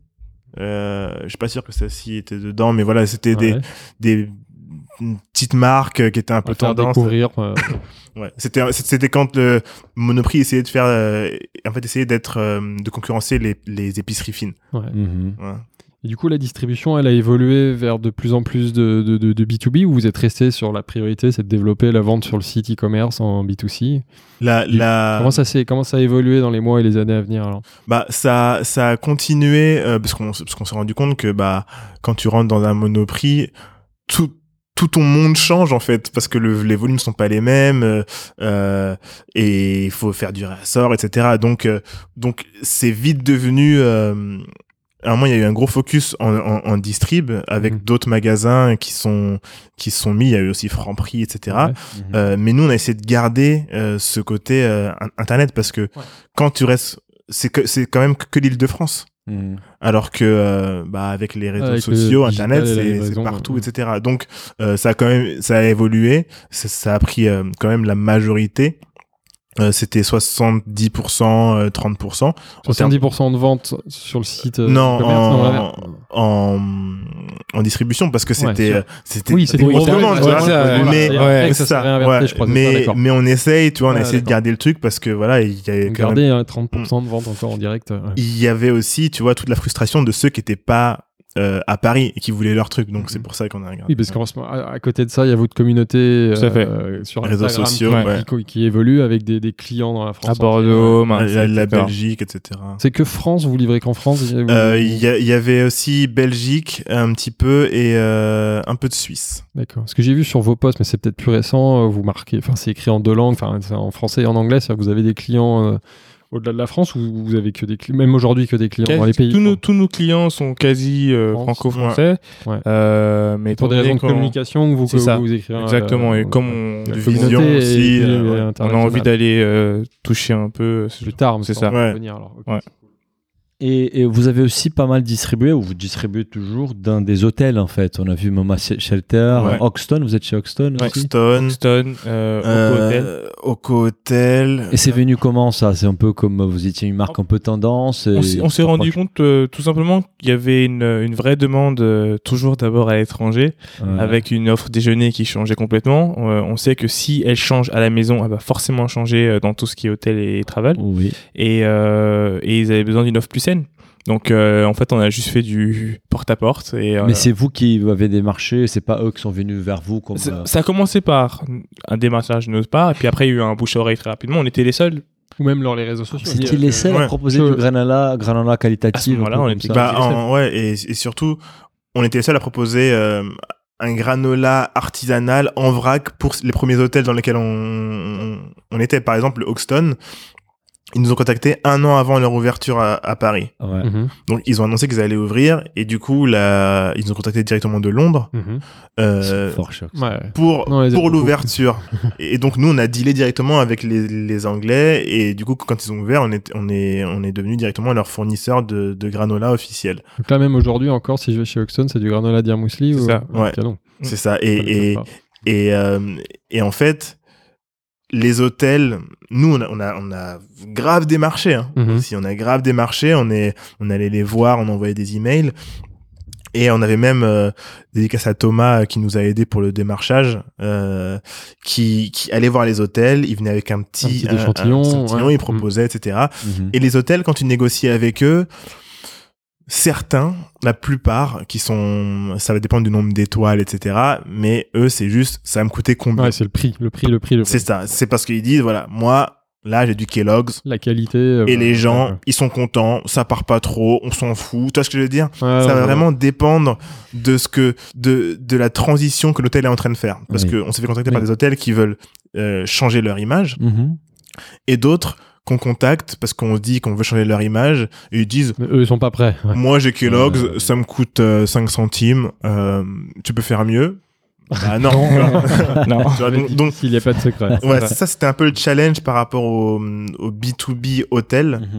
Euh, et après, on est aussi euh, salle de sport qu'on a, qu'on Ouais. a démarché. Ah ouais Euh, ouais, salle de- Genre, euh, Euh, Club Med, ils proposent du granola Non? Non, mais tu vois, la Montgolfière, par Ah, exemple. Montgolfière, d'accord. euh, pas mal de coffee shop. Mhm. Tu vois, le Season. euh, Ouais. Ah euh, Exclusivement au restaurant. en fait, quand le Season nous a référencés, tous les autres concepts qui ont ouvert sur le même modèle nous ont contactés. D'accord. Du coup, tous les autres trucs, on était, on, on était dedans. Donc aujourd'hui à Paris, il a une forte probabilité si j'ai commandé du granola dans un bar, un café un peu branché, que ce soit du Dear Muesli en fait. Je veux, je veux pas, je veux pas non plus trop, trop m'avancer parce qu'il y a, il y a d'autres marques après qui se sont créées, etc. et qui font, et qui font très bien leur truc. Mais, euh, mais en tout cas, euh, quand tout, quand il y, y avait pas tous ces autres là, oui. Euh, euh, tu remontes en. Généralement, il y a écrit notre nom. euh. Ouais. Quand c'est vous, ils c'est mettent notre nom sur oui, le- pour ouais, valoriser, c'est c'est ça, pour valoriser. Cher, Vous avez une marque Surtout que c'est une image de. En fait, Ouais, c'est le- le- ouais. c'est la force de l'image de marque. On n'était pas juste un produit. Et le problème avec- avec les, les hôtels, c'était, c'est certains hôtels classiques, c'était, bah oui, vous êtes juste un produit. Nous, ouais. Non, ce que tu vous leur vendez, c'est autre chose. c'est ça, on voulait leur dire, vous êtes allé voir notre Instagram. Non, mais c'est vrai, on vend, on, on- on vend euh, plus qu'un produit et euh, à chaque fois qu'on essaye de vendre à un client, on leur dit mettez votre nom, mettez notre nom dessus euh, Ouais, ça. parce Bah, que pour finalement c'est ouais, pas mal. c'est bénéf. Ouais. et- Ouais, c'est ça. On est Ouais. d'accord. C'était un peu comme, euh, tu vois, euh, l'été d'Aman. Mhm. Et ben, euh, quand, quand c'est du vrac, etc. Même ça, il y a écrit. Ouais, il y a Dylan qui a un un élément de réassurance. Ouais. Et c'est même aujourd'hui, par exemple, on voit ça dans la restauration. On avait, on a fait un podcast avec Café Belleville et, Mm, et oui. souvent en restauration, bah, ils communiquent pas pas proactivement, mais si tu poses la question, euh, Ouais. ils te disent, te parfois ils affichent. Et c'est vrai que c'est pour les consommateurs de savoir qu'on consomme un produit des qualités, c'est rassurant et, Oui. et c'est bien pour, pour la clientèle du restaurant, de l'hôtel. Donc c'est Ouais, il y a, il y a des ceux qui font bien ça aussi, qui ont bien réussi à pénétrer le marché, c'est euh, Calios avec leur, oui, Calios, l'huile, c'est énorme. Tu ouais. vois, ce truc, l'huile des chefs, Mhm. etc. Donc Ouais. Le restaurant, il est vraiment, sympa. hein. Ouais. genre Ouais. avoir avoir un ton huile, tu dis ah c'est du Calios, enfin tu sais en fait que les gens soient fiers de leur huile, c'est un Mhm. truc de ouf quand même, tu vois. Et Oui. c'est du bon branding, Parce ils ont que le produit est bon et la marque autour, Ouais. le territoire de marque ouais, est juste. Ouais. On, on peut revenir justement sur Instagram parce que ça joue un rôle très important pour vous. Justement, qu'est-ce que ça vous a apporté? On peut, on peut y revenir. Tu veux en parler? Ouais, Instagram, ça nous a apporté énormément de choses. La première chose que ça nous a apporté, c'est euh, une visibilité incroyable. Mm. Euh, aussi bien euh, vis-à-vis de nos clients que euh, de nos partenaires. On a eu, on a différents types de partenaires. Euh, on va dire, la chance qu'on a eue, c'est euh, d'avoir été repéré par Instagram, Ouais.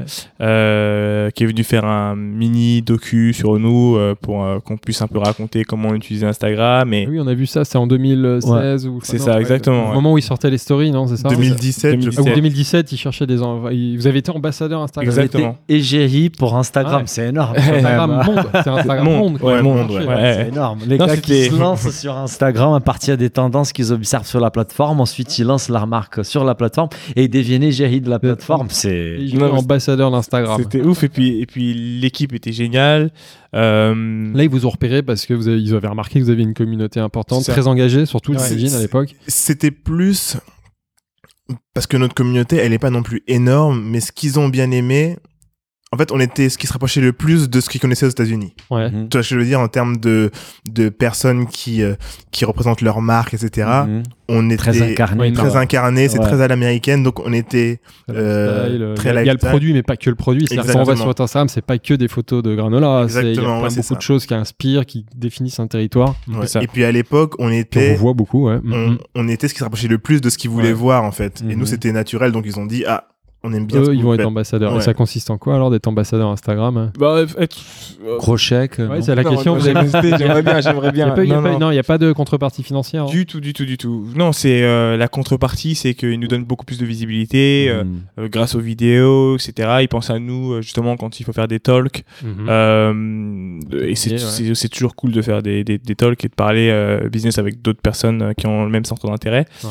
Euh, donc pour Instagram et Instagram, c'est tout. Euh, à côté de ça, on a, euh, on a eu euh, la chance du coup de réaliser pas mal de choses. Par exemple, euh, dans notre vision, on a toujours voulu euh, être une marque du coup saine, mais s'associer avec d'autres marques. C'est un truc qui se faisait très très peu Mhm. euh, du moins je le voyais très très peu avant nous dans le monde de l'alimentaire, c'est-à-dire voir, je sais pas moi, Lu, Petit Prince faire un partenariat avec Mars, c'est un truc qui n'existe pas. euh, Je pense peu. que ça vient un peu de votre expérience euh, dans la mode en fait, parce que dans la mode ça se fait Beaucoup de collabs. Ouais, ouais, ouais. super plus. Exactement. Co-branding, ouais. Exactement. Vous a un peu inspiré. Bien sûr, c'est exactement ça en réalité, c'est que euh, certes on est des amoureux de la nourriture, mais tout ce qui est branding, on ne regarde pas Hmm. tout ce qui se fait au niveau de la bouffe. On s'inspire pas du tout de la bouffe. Donc on va chercher euh, euh, dans euh, tout La ce qui mode, la mode, le design, l'art, le design, la musique, l'architecture, l'architecture. trucs. ouais, ouais. Euh, La donc, musique, beaucoup, bah, les featuring, hein, c'est exactement ouais, ça. c'est clair. featuring, c'est J'ai ça j'ai une copine qui bosse dans la mode, elle me disait qu'en fait, eux, ils regardent beaucoup la bouffe pour Mm. tout ce qui est développement durable, en fait. Mm, Parce mm. que Ah, la, mode, ils sont très en retard. Ah, et- et- Et, et donc la bouffe a pris beaucoup d'avance. Mais c'est vrai Ouais. que le contraire, même nous, en fait, euh, on n'a jamais dit ça officiellement, donc ça sera l'occasion.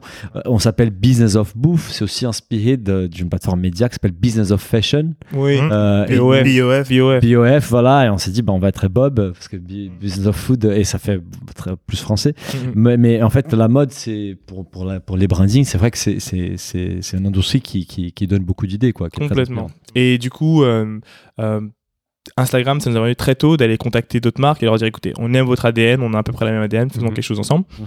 Euh, c'est ce qui nous a permis de travailler avec Nike, Ouais, etc. vu, ouais, ouais. Puis et justement, Instagram, ça nous a permis d'être ambassadeur pour Nike, euh, faire des partenariats avec euh, des marques comme Dockers euh, et plein d'autres, hein, Reebok. Et Nike, concrètement, vous- c'est quel type de partenariat? C'est des Euh, en fait, ça c'est parti du- d'une histoire simple. Ils avaient voulu raconter. Euh, pour Nike, pour Nike. Nike, le, le- Ouais. le- le partenariat avec Nike, vous avez fait quoi alors? Euh, en fait, ils voulaient euh, mettre en avant euh, leur euh, 10K, donc euh, la course pour 10 km Ouais. de Paris. Et euh, voilà, ils ont voulu, euh, ils ont fait appel à nous. Déjà pour qu'on Ah. soit sur l'événement. Ouais, faut fournir des, enfin, des, des, des- En fait, ils ont d'abord fait appel ouais. à, à nous, oui, c'est ça, pour fournir. Et un bar à c'est ça un bar à muesli, ouais, tout à fait.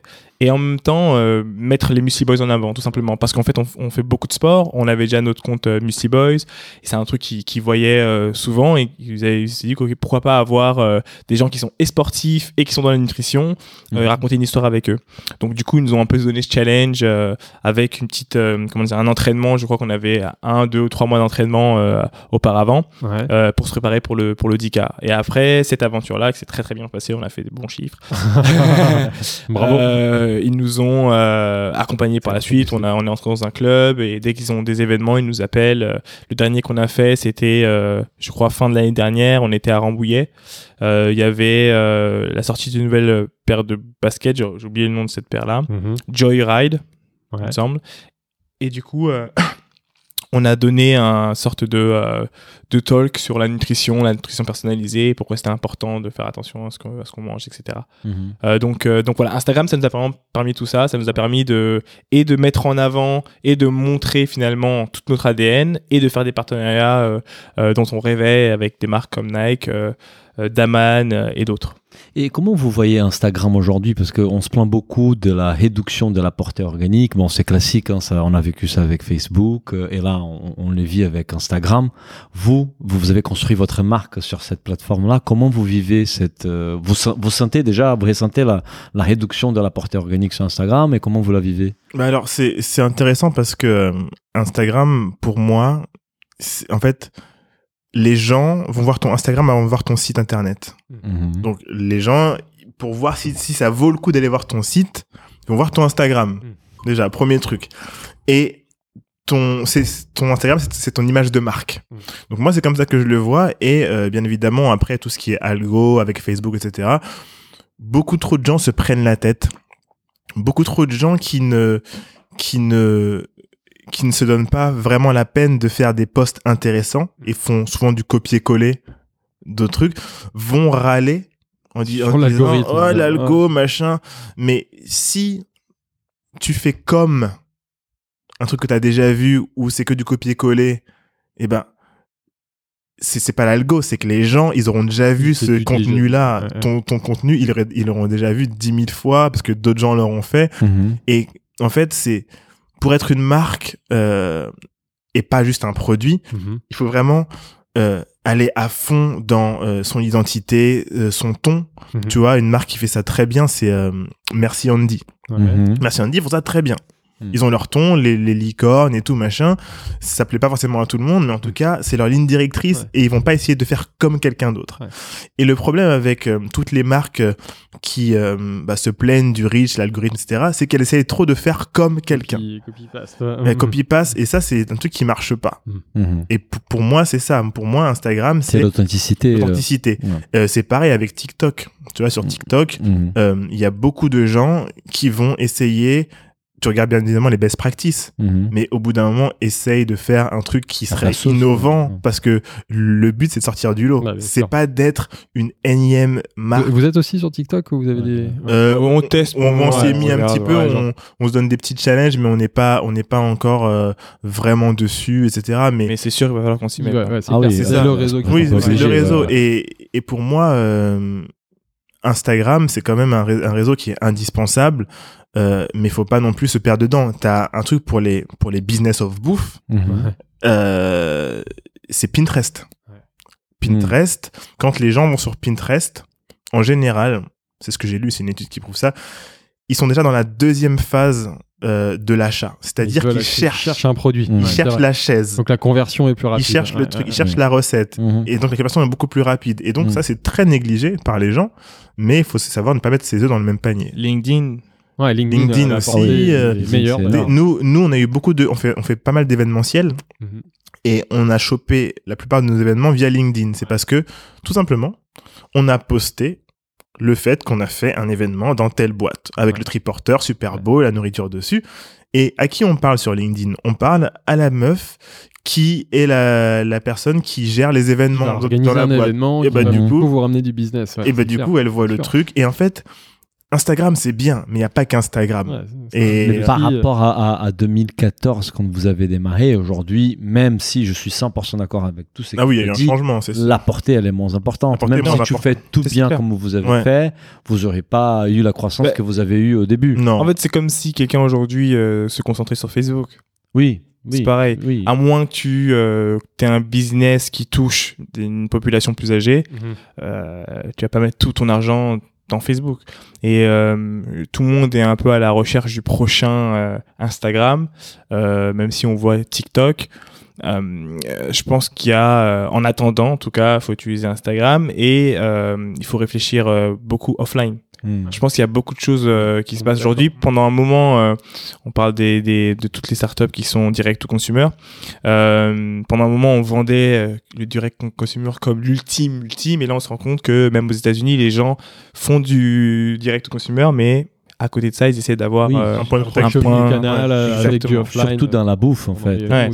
Moi, je lisais, je pense que c'est sur un de vos LinkedIn, je pense que c'est les, c'est les tiens, Bakang, c'est, euh, vous, en fait, on parle souvent des DNVB, DNVB, et je pense que toi, tu dis que vous êtes une CCVB, et j'ai bien kiffé terme. parce que j'aime bien ces trucs-là, et c'est un Customer Centric Vertical Brand. Exactement. Et, et- et nous, on avait un peu en rigolant, on parlait des ONVB, Omnichannel Mm. Vertical Brand, qui veut rien dire, mais, mais c'est ça, finalement. C'est exactement On est, on est agnostique euh, par rapport à la plateforme. C'est ça. Et pour moi, une visibilité euh, sur les menus d'Oxton où c'est marqué Dire Muesli, c'est aussi fort qu'un compte, un bon compte Instagram. C'est ça. Oui. Référencement euh, chez euh, Colette, c'est aussi très très fort. C'est ça.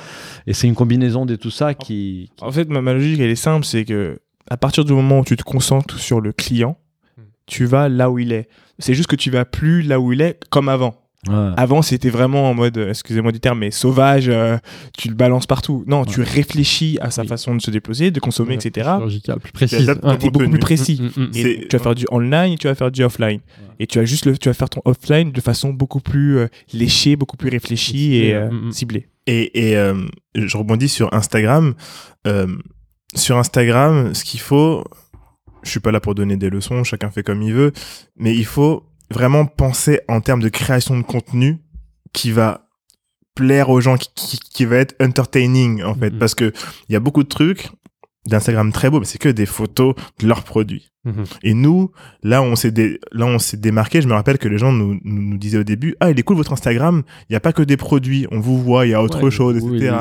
On voit- voilà, on voit un peu cuisine, votre euh, vie, rêver. On vous voit un peu aller à des rendez-vous, etc. Et, et en fait, ça, surtout à l'époque, c'était euh, très différent des. les marques. Ouais, Ouais, que ce que faisaient les marques, Mm, parce que les marques, c'était mon produit, mon produit, mon produit, produit. le produit. euh, Alors que nous, c'était bah, la, la vie dans une journée dans la vie des Musli Boys. Et du coup, Avec beaucoup d'authenticité, de transparence, euh, les hauts, les bas, j'imagine. Ouais, ce que j'ai vu. exactement, ouais, ouais, c'est Partage exactement des ça. galères, du coup, les Ouais. gens s'identifient, puis ça, ça, ça rend la démarche très sincère. C'est ça. Et, et en Avec fait, l'engagement d'ailleurs. ouais, ouais. même, tu vois, ce concept de brand content, les, les, il y a des agences qui créent du contenu pour les autres agences. Ils créent, ils vont, ils vont venir autour d'une table comme ça, ils vont dire, voilà, vous, vous êtes euh, Belin ou je sais pas quelle marque. Et ben, on va vous créer une mini-série autour de, euh, je sais pas quoi. Mais tu vois, c'est fake. c'est fake mais c'est qu'il y a un vrai besoin de, de mettre autre chose. Tu vois à un moment il y a la. BNP je crois. C'était il y a 5 ou 6 ans. Ils avaient créé euh, une euh, une série qui est passée à la télévision je crois. C'était euh, les colocs. Ouais. je sais pas si vous vous rappelez mais ils avaient créé une série qui s'appelait les colocs. Et c'était la BNP qui avait créé ça pour euh, pour pour parler des, des du financement de je sais pas quoi. Mais en fait il faut créer du contenu qui n'est qui ne tourne pas qu'autour de ta marque. L'objectif n'est pas que de vendre, c'est aussi de faire passer. Moi, je dis, je dis souvent que sur des talks, que l'objectif d'une bonne marque, c'est de faire en sorte que le client potentiel passe le plus de temps avec ta marque possible. Bah, Ouais. tu dis pile poil, c'est qui nous a motivé à créer notre podcast. En fait, nous, on a une activité des conseils qui à la base est peu sexy. Mhm. On va pas avoir un Instagram qui montre les backstage de notre activité des conseils. Ça Je suis en train de faire un PowerPoint. Voilà, je fais un PowerPoint, j'appelle un client, ça n'a pas d'intérêt, mais on rencontrait beaucoup des gens intéressants et on avait beaucoup d'échanges intéressants. On s'est dit, bah, on va créer un podcast Mhm. Pour euh, partager bah, ces rencontres, euh, pour discuter en direct avec les gens. Et finalement, on finit par toucher des potentiels clients. Et ils passent du temps avec notre marque. ouais, Ils ouais. passent une heure, euh, bah, les plus assidus, ils passent une heure par semaine avec nous. C'est énorme. Ouais, Euh, parfois, je passe pas une heure par semaine avec euh, certains potes. ouais, ouais, Et, sûr. et- et du coup, ça crée un lien et tout de suite, c'est plus facile à faire du business. Et, et- et voilà. Et, et d'ailleurs, j'ai rebondi parce que vous, vous aussi, vous avez créé un Ah, vous êtes podcast. des- vous êtes des des podcasteurs. podcasteurs. Déjà, est-ce que vous pouvez nous expliquer de quoi il s'agit votre podcast pour ceux qui connaissent pas et, et pourquoi vous avez eu cette idée? Alors, euh, l'idée du podcast, pour Il nous, s'appelle elle- comment déjà les podcasts? Alors, le On va podcast, il faire la s'appelle- pub quand même un Ouais. petit peu. le podcast, il s'appelle Lucky Day. Ouais. Le concept est très simple. Il est disponible sur Spotify, Apple, Podcasts. Podcasts, ouais. Ouais. Et iHeartRadio. Euh, euh, en fait, le concept est très simple. C'est euh, on veut interviewer, on veut avoir des conversations avec les entrepreneurs les plus créatifs. Mhm. C'est-à-dire qu'on se rend compte que, euh, euh, en tout cas sur le remplissage français, mais nous c'est un truc assez européen parce qu'il y, a des- il y a des interviews aussi en anglais, on se rend compte que les créatifs sont jamais mis en avant dans l'entrepreneuriat. Mhm. C'est souvent, euh, t'es un sales, t'as as réussi à vendre ça comment, machin, machin. Mais la partie créative, elle est très importante. Nous, nous, nous on est des créatifs Ouais. dans l'âme. Donc, Ça se sent. t'es ouais. t'es comme, Ouais. euh, comme je vous parlais euh, euh, des, des, du chocolat des Français. Créatif, mais business quand même. Ouais. Mais ouais, Je je corrige, je corrige, ouais. Eux, c'est des créatifs. Mm, Bien mm. sûr. C'est clair, ils sont très C'est des créatifs. Ils ont fait créatifs une dans l'âme, c'est ça, ils ont fait, et je leur passe le bonjour d'ailleurs, c'est des créatifs dans l'âme qui ont fait un business. Et nous, on est pareil, on est des créatifs, on a fait un business. Il y a bien, bien évidemment le côté, business, mais tous les, il y a beaucoup de gens qui montent des business, qui sont des créatifs à la base, et ce côté créatif, c'est ce qui les fait sortir du lot. Et nous, on a envie de parler de ça, mais du côté business, c'est ok, avoir mis, euh, avoir mis, euh, par exemple, euh, ce design-là, qu'est-ce que ça a changé? On veut parler du branding, on, on, on- parce que nous, on vient du branding aussi. Moi, tu vois, Avas, euh, tout ça, c'est c'est des trucs de, de marque. Et en fait, on a envie de, de parler avec des gens. Qu'est-ce qu'une bonne marque? Qu'est-ce qu'un bon logo? Pourquoi euh, pourquoi créer une marque dans tel secteur? Mhm. Qu'est-ce que ça t'a apporté, etc. Et nous, c'est vraiment ce qui nous intéresse avec le spectre derrière de la culture euh, euh, en général et la Mhm. culture dominante aujourd'hui qui est la culture urbaine. Ouais. Donc, en quoi euh, beaucoup des gens, beaucoup de ceux qui ont créé un business aujourd'hui, dans n'importe où, euh, start-up ou pas, ont une influence dans à l'arrière de leur tête un peu urbaine sur quelque chose. Quand tu vas voir qu'ils vont faire un post Instagram avec une référence d'un rappeur, euh, euh, genre, en disant à un moment, euh, c'est pas un rappeur, mais Aya Nakamura. Mhm. Il y a beaucoup de gens qui font des références à ces chansons dans des posts Instagram Ouais. pour vendre un produit Ouais. quel est l'impact de la culture aussi sur euh, ton business, l'entrepreneuriat, et, etc. Et euh, c'est vraiment un- le côté brand, Mhm. comment construire une marque qu'on a envie de pousser, plus que, euh, à travers le- à travers l'entrepreneuriat? Donc ça, vous avez lancé le podcast il y a quelques mois, en octobre. Ouais. A- L'objectif pour vous, c'est quoi? C'est bon, déjà vous éclater de rencontrer des gens, mais ça- ça- c'est un lien avec euh, ou c'est Bah. vraiment un autre projet à part euh? C'est c'est un peu lié, mais en fait, c'est pour nous à la base, c'est un projet qui est à part. Ouais. C'est un projet qui est à part. On s'est juste rendu compte que en, en cinq ans maintenant de dire Musli, on nous pose énormément de questions sur ces sujets-là que, que, Mhm. que je viens, que je viens d'évoquer. Ouais. Et je me rends compte, on se rend compte qu'il y a, en tout cas euh, aujourd'hui de ce qu'on a vu, parce que nous on regarde vachement, les- on écoute vachement les podcasts euh, Américain. américains anglo-saxons, il n'y a pas, euh, en tout cas en France pour l'instant, de podcast avec un côté branding Ouais. branding, euh, image de marque, etc. Et entrepreneuriat avec le côté un petit peu urbain derrière, etc. Mhm. Et, euh, et on se dit, voilà, il y a, y a énormément de gens, euh, si on regarde sur euh, LinkedIn ou Instagram, le nombre de messages qu'on reçoit, de, de rendez-vous, etc. On se dit, il y a un truc à faire avec ça dans quelques mois, une fois qu'on Ouais. aura fait euh, plusieurs émissions, on aimerait bien faire aussi des workshops Ouais. tu vois, et amener le truc un peu plus loin si, si, si on peut, tu vois. Ouais.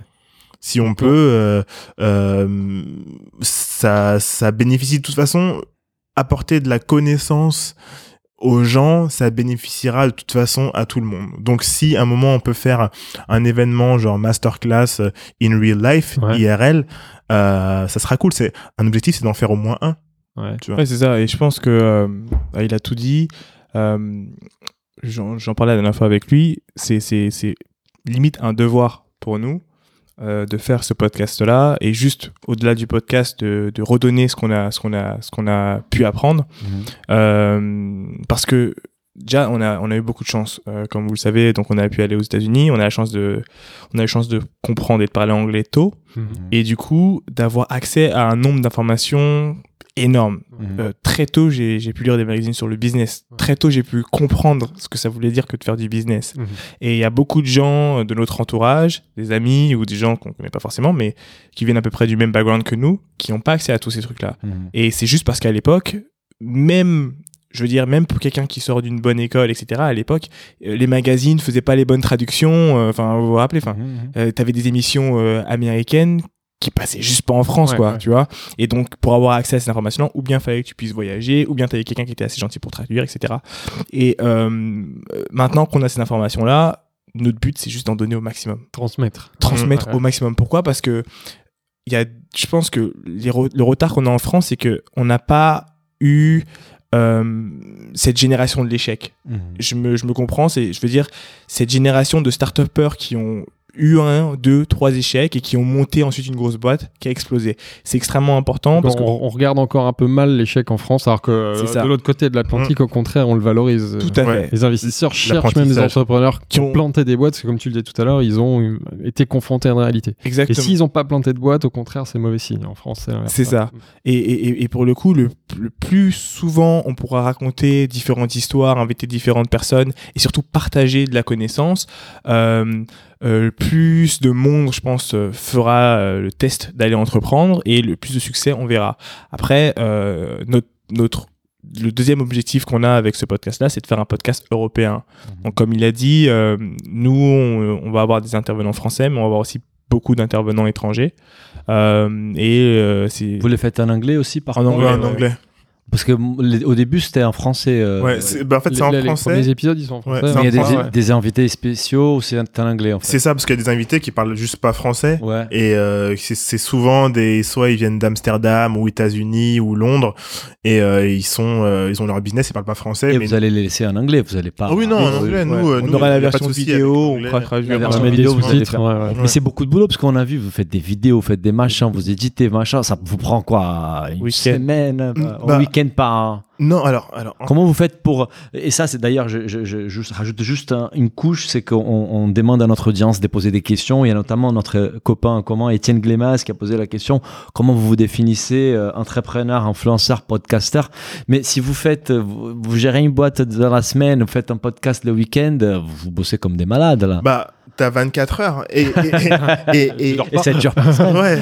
bah nous on a on a on n'a pas d'enfants. Ça aide. on- tu vois. Ah, c'est c'est ça le secret alors. Ça, ça, Bah, Ouais, et non, non, non, je, je sais que, enfin, il y a, il y a aussi ça qui, qui joue, tu vois, quand t'as, et, et en fait, on se dit que le temps, c'est maintenant. Tu vois, c'est un peu, euh, on concentre, on concentre tout, on tourne. euh, je me rappelle qu'au mois d'août, on a, on a tourné euh, six, euh, huit épisodes ou six épisodes en deux jours, parce que nous, on tourne tout en même temps, et après, on monte. Mais tu vois, c'est comme les fenêtres sont quand même vachement serrées, on dit voilà, on a ce week-end-là, on a ce lieu-là à ce moment-là, et ben on tourne là et après on, on, on- on montera plus tard. Et en fait, c'est vraiment, euh, euh, on essaie vraiment de tout mutualiser Mhm. pour monter. Donc on, il y a là par exemple, on est, euh, on est tous les trois, mais t'as trois caméras qui tournent en même temps. Ah ouais. Tu vois, trois Ouais. caméras tournent en même Ouais. temps. Elles sont assez loin pour qu'on les oublie. Et puis on est trois aussi. hein. Et ouais, puis on est Ouais, trois. ouais. Donc, donc on est trois, donc euh, on, moi j'ai, on a tous l'habitude, on a fait énormément de contenu euh, vidéo pour euh, dire Musli, donc c'est pas quelque chose qui est difficile pour nous. On Bien maîtrise les caméras, on maîtrise la lumière, on a, sûr. on a tout le matériel en ouais, fait. Bien sûr, ouais. En fait, on a tout le matériel, donc c'est assez simple. Mais euh, on, on- se définit comment? On se définit comme euh, comme euh, comme des entrepreneurs, quoi. Ouais. Entrepreneurs bien et, et après un entrepreneur, il est multiple. hein. Bien sûr, on est d'accord. Bah nous, c'est un peu pareil. Ouais, vous, c'est exactement ouais. ça. On a juste une question parce que là on commence à, on arrive à la fin. Et on a juste sauté une question en fait quand on parlait. euh, Tu as vu, bah, on a parti un peu dans tous les sens, mais Mhm. c'est les buts, hein, c'est c'est une conversation. Euh, mais quand on parlait du développement de la boîte, il y a eu un moment quand même qui est important, c'est que vous avez levé euh, en 2018 500 000 euros. Euh, Est-ce que vous pourriez nous raconter un peu plus sur cette euh, Ouais. expérience-là? Ouais, alors euh, on est en 2017. On est en 2017. On, en- on a, on sent qu'on a besoin de lever parce que euh, la première levée de fonds qu'on fait, bah voilà, elle arrive. euh, on a, on a embauché des gens et dès que Mm. tu embauches des gens, c'est de la masse salariale. Ouais. Ça, part, ça, ça se brûle vite. ouais. C'est ça, et ça Mm. brûle vite et on se dit, ok, euh, et en plus on a envie de développer le, le sur-mesure. Donc, euh, que- quel autre moyen que de lever des fonds? On s'est dit que euh, bah, on était assez solide pour aller euh, lever des fonds et, euh, et du coup on cherche. Parce que là, il faut parler de la levée de fonds, de tous ces rendez-vous que tu Ouais, fais, où le mec à la sûr. fin il te dit, il te dit, euh, ah ouais, mais euh, non, ça va pas le faire. Intéressant, mais non. Genre la dernière, dernière, Oui. dernière minute, c'est. Genre, euh, fait tout le rendez-vous, voire plusieurs rendez-vous. Ouais, ouais, on peut en parler de ça. souvent, ouais. On, on peut, on peut parler du processus de la levée de fonds parce que c'est, c'est un, un des trucs les plus frustrants et en même temps un des trucs les plus jouissifs et qui fait le plus peur en même temps. T'as, Ouais. t'as- t'as tout en même temps. Et T'as- t'apprends énormément. tu, tu, tu apprends vachement sur toi. Tu apprends sur euh, tes collègues. Tu apprends sur ton management. Et tu apprends sur euh, bah, le monde euh, de, de, de l'investissement. Comment je- on tourne l'économie, ouais, le financement. ouais, c'est ouais. ça, je m'explique. Quand on commence la levée de fonds, c'est à peu près au même moment qu'on rentre chez Station F. Mhm. Donc, on a le labo à Gennevilliers, Station F, Chez qui vous étiez incubé euh, Station F directement le- l'incubateur de Enfin, c'est pas un incubateur, c'est le, le Founders Programme. Ok, ok, vous avez raison. Donc, on rentre, on fait partie du premier batch de, de Station Super. F. On rentre, euh, et du coup, pour nous, c'est tout nouveau. C'est ah, c'est grand, c'est beau, Mhm. machin, c'est à côté de chez moi en plus. Je suis, je suis bien, je suis refait. Et, et, et en fait, la prod, elle est au labo. Donc, il y a la team prod qui est au labo. Et du coup, euh, on fait un peu les allers-retours, etc. Et on commence à rentrer dans le dur de la, de la levée de fonds. Et nous, euh, on se disait, levée de fonds, il faut qu'on y aille tous les trois. Mhm. Il y, a, il y a deux écoles. Il y a les écoles il dit il y en a un qui doit gérer. Pour les... Et nous, au rendez-vous, on y allait tous les trois parce que on trouvait que quand on arrivait à trois, quand ils nous voyaient arriver à trois dans leur grand bureau machin, on en impose quand Ouais. même, tu Ouais, vois. ouais, ouais. Genre, c'est pas genre t'es. C'était pas n'importe qui, c'était les Muesli Boys, quoi. Oui, oui, oui, Euh, oui, oui, voilà. C'était, c'était, euh, c'était un peu. En plus, on est grand, tu vois. Donc, on voulait montrer cette image-là. On arrive dans un truc, euh, machin. On nous voit. Tu vois, on, on voit qu'on est déterminé, etc. bon Donc, on a, on a, on, on a commencé à faire ces rendez-vous-là. Et au fur et à mesure, on s'est rendu compte que, bah, Ah ouais, c'est pas forcément une bonne idée. Non, non, non, ouais, c'est que si on est à trois là pendant deux heures à parler avec un qui mec, gère les qui est en train de manager les autres et tout. Donc, au, au- fur et à mesure, ça, ça, C'est 3, puis 2. ça réduit à moi.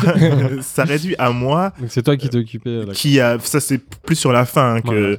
que je suis allé faire les les euh, les rendez-vous etc Le. Euh, mais les rendez-vous importants on était quand même tous tous les trois parce que comme on capitalise sur notre euh, euh, notre branding personnel Mhm. c'était important que parce que nos visages sont sur les paquets tu vois Mm, Mhm. donc c'est important que les, les, les mecs nous voient quand même Des fois, ils s'attendaient à nous voir tous les trois. mm. ouais des fois Mm. t'en as Et notre J'étais les déçu de pas voir les trois. Ouais. Ouais. Et, et en fait, le côté frustration, c'est que euh, les, tu penses avoir bien pitché ton truc.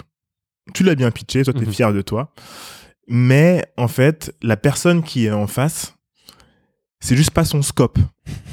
tu vois, son scope, c'est Ouais. juste pas sa thèse d'investissement. Oui, oui, oui. Mais il t'a quand même fait venir au rendez-vous, tu vois. Et pitché pendant une heure. Pitcher pendant une heure, essayer de, bah, de lui, lui vendre le truc, et à la fin, c'est, ouais, non, c'est pas trop mon scope, tu te dis, Mais le savait depuis le début. Ah, ouais. Ça au début du ouais, mais, Mais des fois, ils veulent juste savoir ce qu'ils sont curieux, des fois. hein. ouais, et puis à leur C'est décharge, leur métier, Ah, ils apprennent, et ils apprennent, ils apprennent sur le marché, de la-. Et puis à leur décharge, euh, ils nous filent leur carte. Donc nous, on a la carte euh, pour, pour des relances euh, Bah, tu s'il vois, faut, voilà. plus tard euh, pour des autres boîtes ou d'autres C'est toujours pas votre scope en fait. Ouais, ouais, voilà, tu vois. Mais, mais, mais c'est, c'est, euh, ça, c'est une petite frustration, surtout les rendez-vous, les, les plusieurs rendez-vous que tu peux faire, parce qu'on a fait des rendez-vous avec, euh, C'est un boulot Avec à temps des plein, gens. en fait. ouais, on a fait des rendez-vous avec des gens, on, on, on a fait jusqu'à sept rendez-vous, alors que ça allait dans le mur, tu vois, tu te dis, c'est bon, je fais plus de rendez-vous, tu vois, enfin, avec ce mec-là, ça sert à rien. Vous avez mis combien de temps alors pour euh, cette levée de fonds? 6, Retour. 7 mois. 6-7 mois Ouais, 6-7 mois et euh, Entre l'idée, le deck et le tour de tout le monde. ouais ouais ouais non, euh, non, vraiment entre le deck finalisé et le tour de tout le monde c'est 7 mois Ouais. 6 7 Ah, d'accord. parce que Ouais, donc en tout, euh, c'est quasi. enfin, déjà, parce que faire le deck, je pense que ça prend un peu de Ouais, temps. ça. euh, Faire le deck, sur le business plan, enfin toutes les versions de business plan. c'est ça et, euh, et et donc ouais c'est cette levée de fonds quand elle est arrivée euh, on- du coup on a pu avoir un euh, trois investisseurs euh, dont un qui était un qui, qui est un industriel etc et euh, on les a et nous euh, la raison de cet investissement là c'est pour développer DM+ Ouais, on en a pas parlé encore, mais c'est intéressant. Ouais, du coup. c'est pour mais je peux en- je peux en parler très rapidement Ouais, vas-y. DM+, c'est pour, en fait, c'est euh, notre module de nutrition personnalisée. Mhm. En gros, le modèle, c'était euh, euh, la version 2 de ce qu'on avait fait, dont j'ai pas parlé au tout début. C'était un muesli sur mesure. Tu Mhm. pouvais.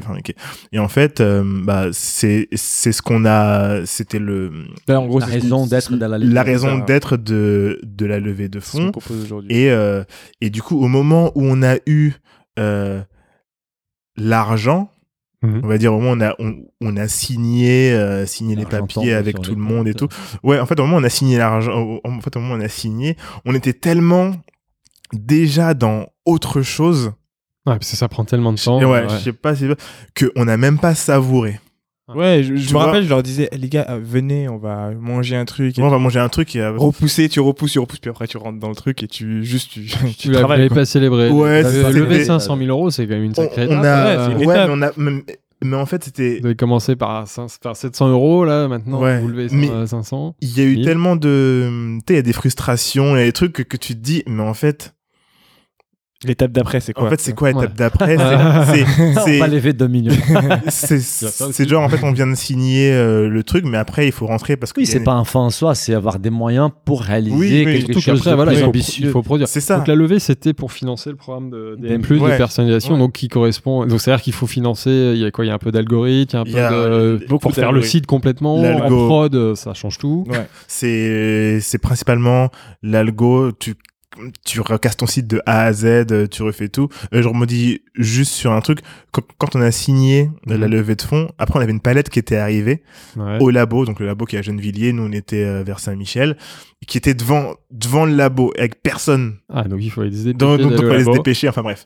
Ouais. et euh, et oui en fait c'était pour euh, pour développer principalement l'algo c'est la plus c'est ça Et l'algo et tout ce que ça comprend, donc c'est les gens qui C'est font. quand ça C'était on est en 2018. 2018, Du- ouais. 2018 Et, ouais. et ça existe toujours pas si vous savez. Si, DM+, si, si, c'est si, DM+, c'est d'accord. Ouais, le ouais. site était planté, d'accord. les, Non, directement c'est- sur les non, sites. C'est Non, sur le une appli, internet. D'accord. Ah, le les gens peuvent aller sur le site internet, ils peuvent, euh, ils rentrent leur, euh, ils rentrent un questionnaire, en fait, ils répondent à des questions, puis il y a une recette qui est créée. Et là, il y a du granola et du muesli. D'accord. la En V2 fonction de son profil et de ce qu'on a raconté. la ouais. V2 euh, mais en, fait, on, on s'est posé la question, on s'est dit, est-ce qu'on fait une appli? Mais en fait, on s'est rendu compte en regardant un peu l'étude que les gens ils téléchargent plus les applis. Ouais, ouais, c'est- Et en fait, Ouais. c'est genre une web app qu'il faut faire, un truc comme ça, mais les, les applis, enfin, à part les applis euh, de réseaux sociaux et autres, c'est compliqué. Dans votre cas, ça pourrait se défendre, mais bon, ouais, euh, un site euh, fait les jobs aussi. Ouais. hein, et Bah, après, c'est le problème des téléchargent quand même maintenances, parce hein. qu'après, il faut, faut faire la maintenance d'une appli, d'un site, d'un Ouais. Ouais, ouais. euh, Android, Apple, bon, bref. Et, et, euh, et donc, joie, la joie euh, sur la levée, en fait, elle est arrivée quand. Bah, c'est un peu quand les gens te disent Ah, félicitations, tu vois, quand ils apprennent et tout, euh, ah, machin. Toi, t'es là. Merci, mais au fur et à mesure, tu te rends compte, ah, bah, quand même, tu vois, mais. Ouais, c'est quand même une Surtout sacrée étape connais- pour un entrepreneur. Puis en plus, vous avez levé auprès d'investisseurs euh, de renom. Ouais, ouais. Non, en fait, ce qui est cool, c'est qu'on nous a toujours dit, on Mm. nous avait préparé, c'est que on, on a toujours pris le, la levée comme un, j'ai pas, je sais pas si j'aurais dire, mais comme un échec entre guillemets, dans le sens où on, on- on est dans un, tu sais, euh, même au cantillon, etc. On a toujours dit, hey, à partir du moment où tu dois lever des fonds, même si tu sais pourquoi tu lèves, c'est un moyen pour aller plus vite, aller plus haut. Ne prends pas pour un, euh, euh, comment dire, un succès, etc. Parce qu'en réalité, juste le, une étape. le succès, C'est un financement. c'est c'est un financement. Ouais. Et c'est pas ton Où argent. tu, où tu, Tu où tu en dire échange, Ouais. tu te donnes des parts de ta boîte. C'est tout à fait un Oui, deal qui est légitime et oui. qui a du sens, mais c'est pas. un Mais c'est pas, pas aussi, c'est pas aussi pas ton fort argent. que, euh, tu vois, de, de, de, de vendre la boîte. de vendre Mmh. ou, Ouais. non, de faire qui assez d'argent. ou de gagner Ah, et d'être rentable. C'est ça. vrai qu'il y a un petit côté malsain aujourd'hui, mais c'est c'est dit et redit qui partout. change là, je pense. C'est une espèce de compétition et entre entrepreneurs, ils De qui comparent lèvera le euh, qui plus, a levé ouais. le plus. C'est finalement, c'est pas ça le bon Bah, mais je indicateur. pense que tous ces cas des boîtes qui se plantent, genre WeWork, euh, et, et même bon, qui se plantent, mais qui qui, qui réalisent pas euh, Mm. leurs promesses, euh, ça commence à changer. je Ouais, pense. puis on, on a vu des modèles de boîtes qui levaient beaucoup et qui se sont plantés très très Ouais. très fort. Du coup, plus tu Ouais. lèves, euh, Ouais. tu plantes. hein, Et et y a. quand ça marche pas. il y a ce truc, cette, cette euh, un peu ce, ce dream, ce, ce rêve sur les, les levées de fonds. Tu sais, quand je regarde certains médias, euh, c'est genre, euh, bah, c'est normal qu'il faut pas, il faut- il faut en parler, mais quand même tu te dis, c'est de la surenchère, tu vois. Alors quels ont été les, alors en France on a levé combien euh, cette Oui, semaine? Mais il y a des Ils ont- médias ils qui ont- ont été construits autour, autour de, de ça, ça. donc euh, Voilà, ouais. il y a Bon, certains médias qu'on citera pas qui qualifient les entreprises et les startups par le montant euh, qu'elles ont levé. On le voit dans leur Ah ouais? fiche. Ah ouais, bon, je ne citerai pas, je t'en Ok. parlerai après. Ok. Mais, mais, euh, Bon nous, mais après, nous on aime tout le monde hein, quand même Ah, autour de mais cette table. mais quelque clair, part, quelque part, j'allais dire qu'on en a, on en a aussi besoin parce que c'est aussi frustrant euh, que euh, en France, on trouve qu'il n'y a a pas assez de financement en réalité. Euh, euh, mais c'est pas forcément pour des boîtes comme les nôtres qui sont de la food où tu vends quelque chose, mais pour les boîtes qui sont beaucoup plus tech et qui des fois galèrent à avoir. Bah, quand tu vois certaines startups qui se disent bon, euh, je vais la faire en France ou je pars à l'étranger. Ouais. Et ils partent à l'étranger et les mecs, ils sont à un autre niveau là. Je pense à mes amis de chez Prose Ouais. euh, qui ont fait ça très bien. Ouais, ils, ils ont, et, euh, un peu États-Unis, ici ouais. et après ils sont partis très vite.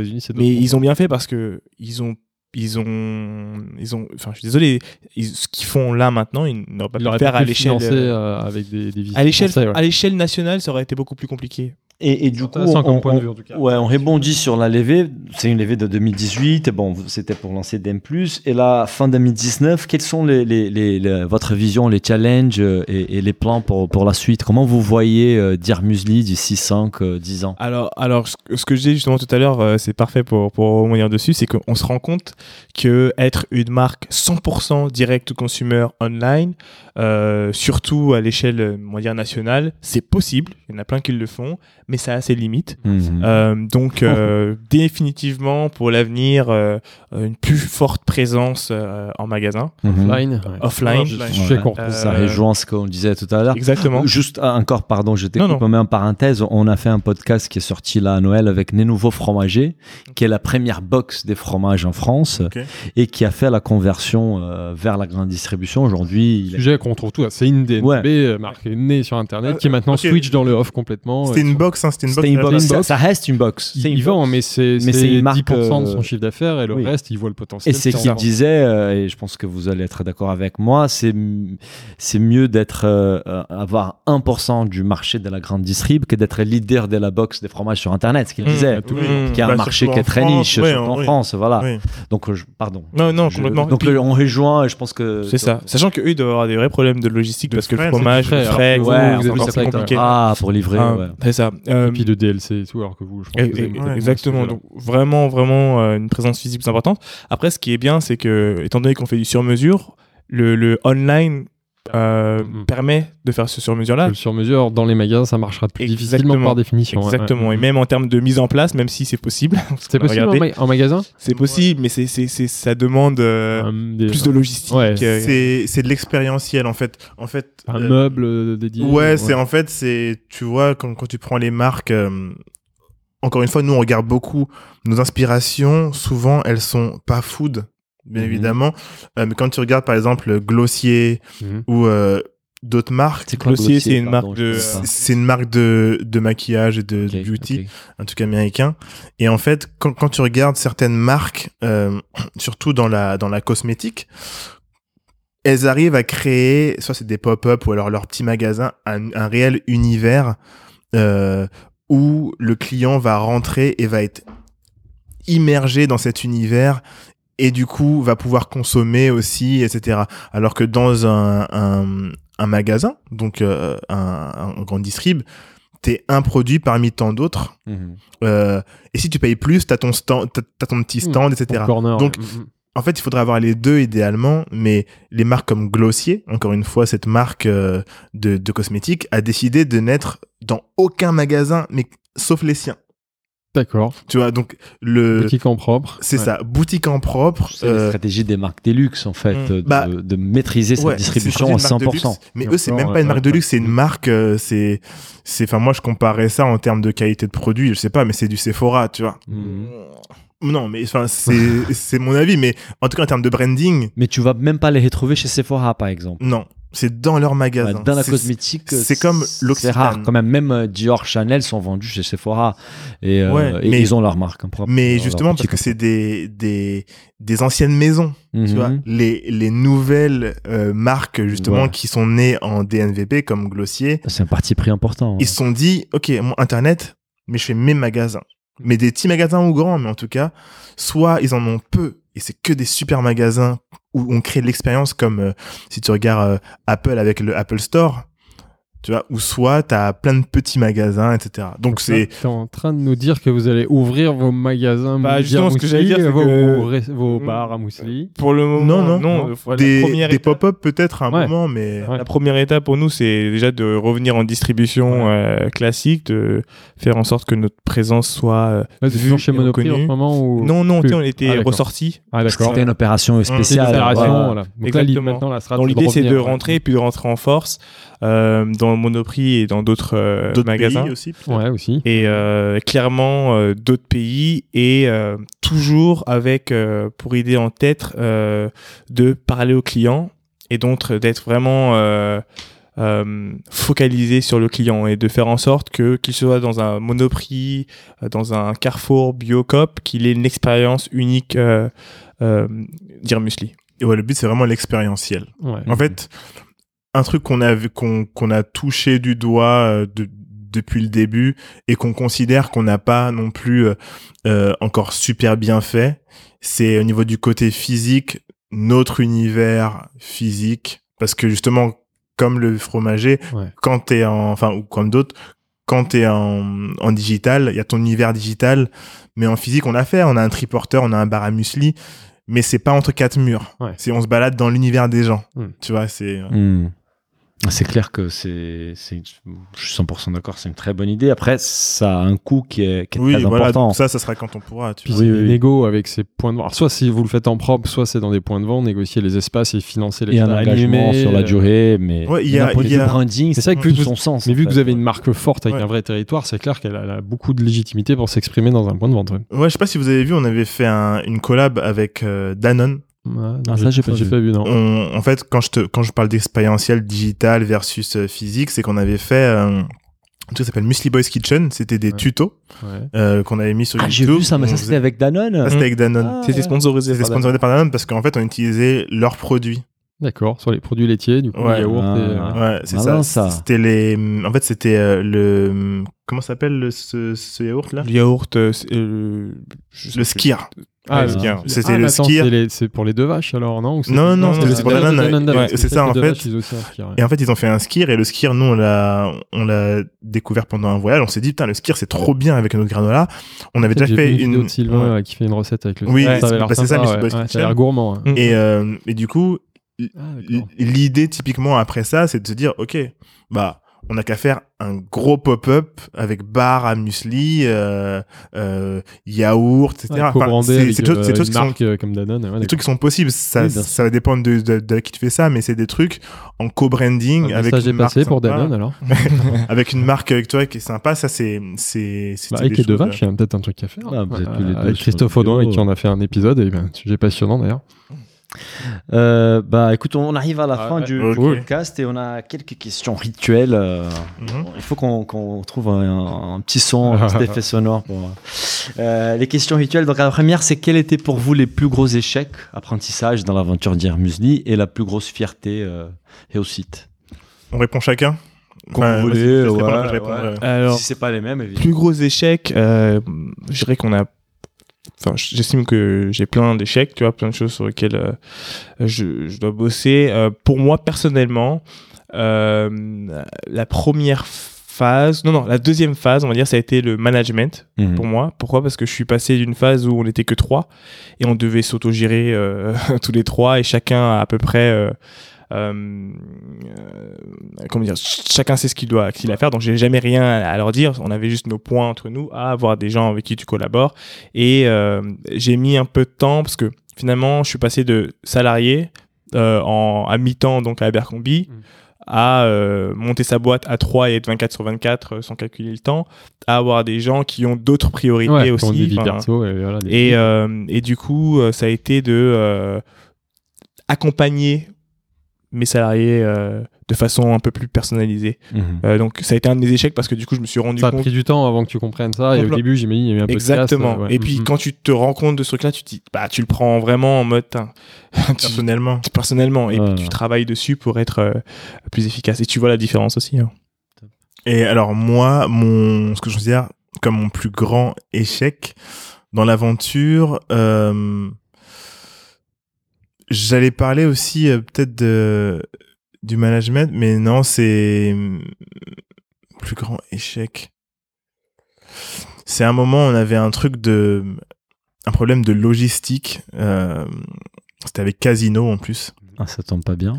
C'était avec Casino et euh, j'avais délégué une tâche Ah oui, je à, à, à une personne euh, dont on ne citera pas le nom. de l'équipe.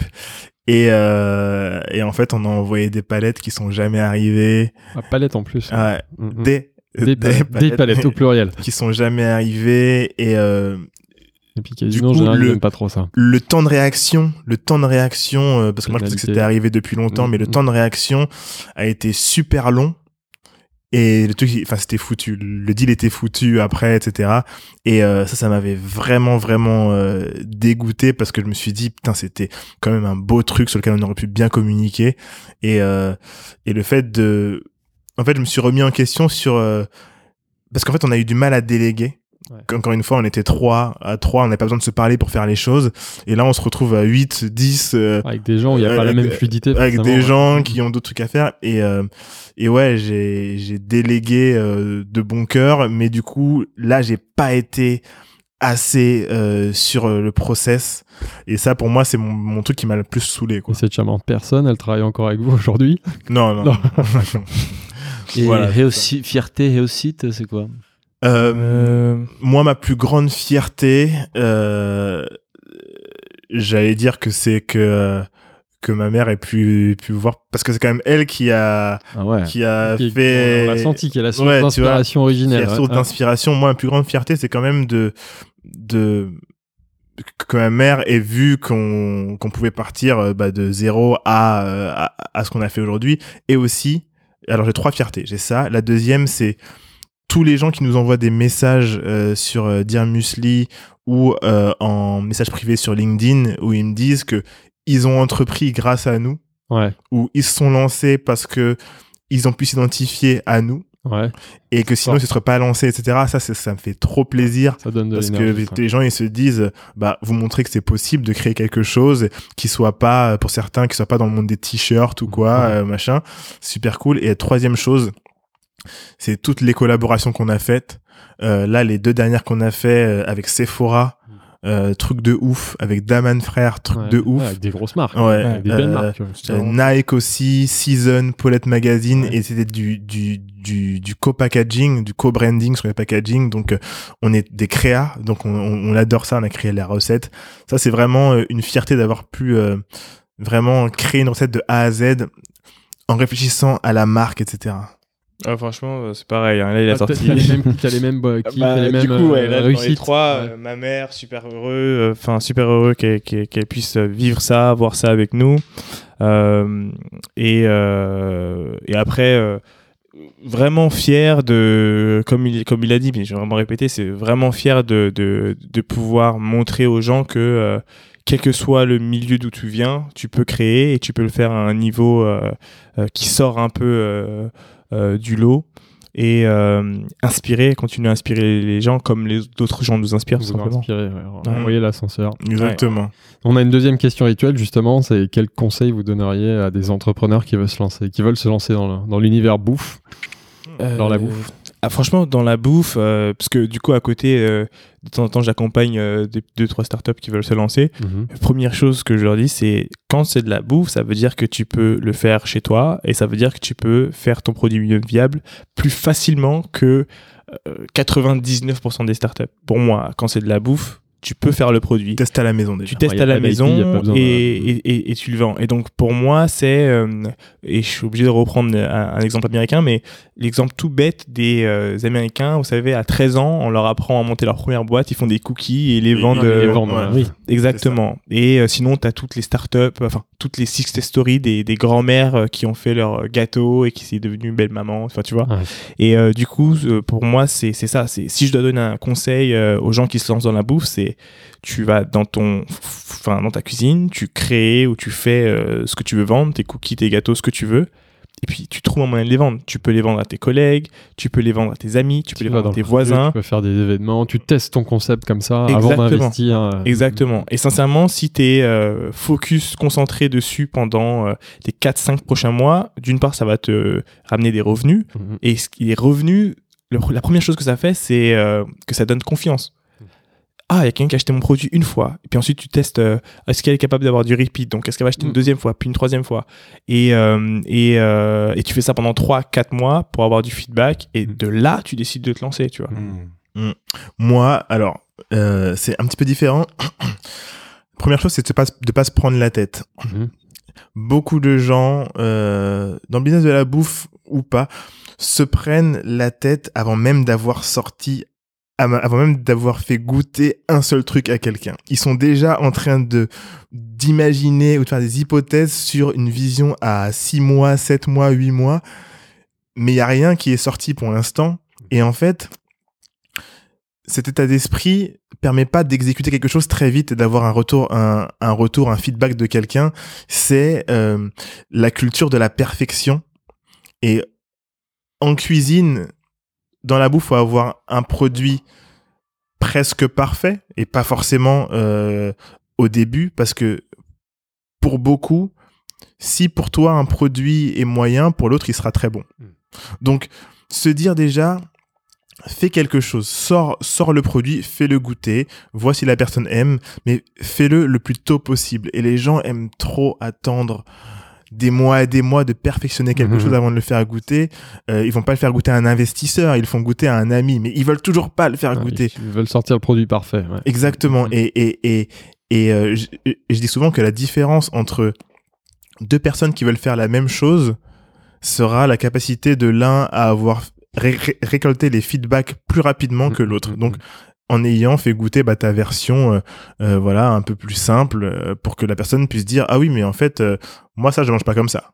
déjà ça change tout. Ouais. Dire bah il faut mettre une cuillère finalement, alors que la personne va essayer de, suite, ouais. Mm. tu vois, tu apprends tout de suite. C'est c'est c'est vraiment ça. Et, et deuxième chose, quelqu'un qui se lance dans la bouffe maîtrise bien tes coûts. Mais- D'accord. maîtrise bien tes coûts de matières premières, etc. tu vas pas farine. acheter tes, tes, tes trucs chez Chez Bio, Bio, c'est bon. quoi. Non, chez Bio, c'est bon. Et vite. Ou, ou peut-être au- ouais. Là maintenant, il y a beaucoup d'autres gens qui font des trucs euh, euh, beaucoup moins chers, euh, mais euh, mais en gros, euh, voilà ce que je conseillerais. Bah, c'est des très bons conseils, merci. Très cool. Euh, on termine donc avec la, la dernière question Hitalk, c'est les bons plans bouffe à partager. Et c'est les bons plans bouffe, euh, on a un peu élargi. En fait, ça peut être un, un livre, un podcast, une émission, une série, un film, un restaurant, bah, des choses qui vous ont marqué récemment ou dans votre vie.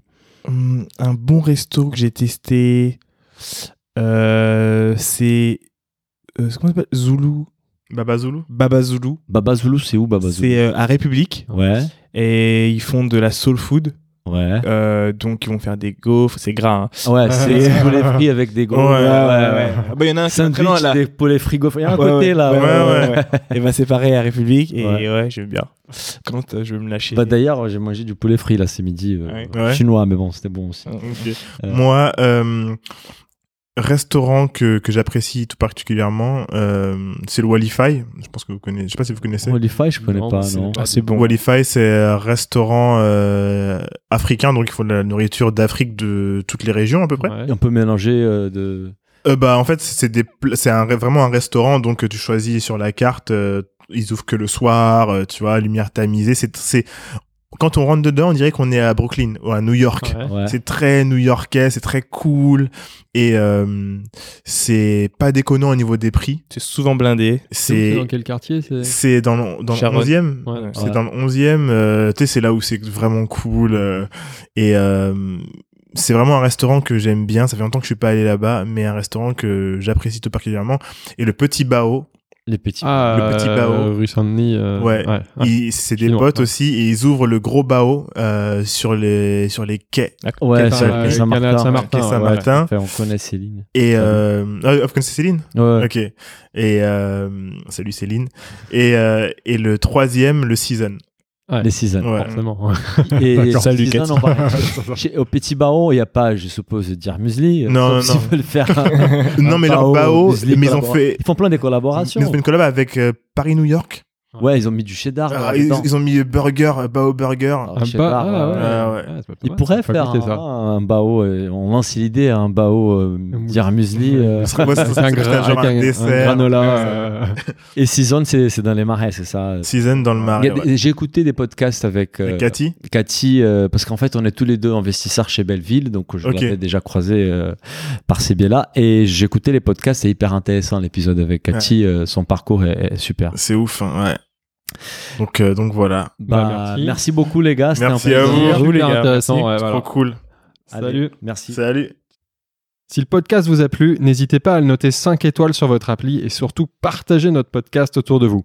Nous vous invitons également à vous inscrire à notre newsletter pour essayer voir les prochains épisodes. Pour cela, rendez-vous sur le site businessofbooth.com. À, À très bientôt.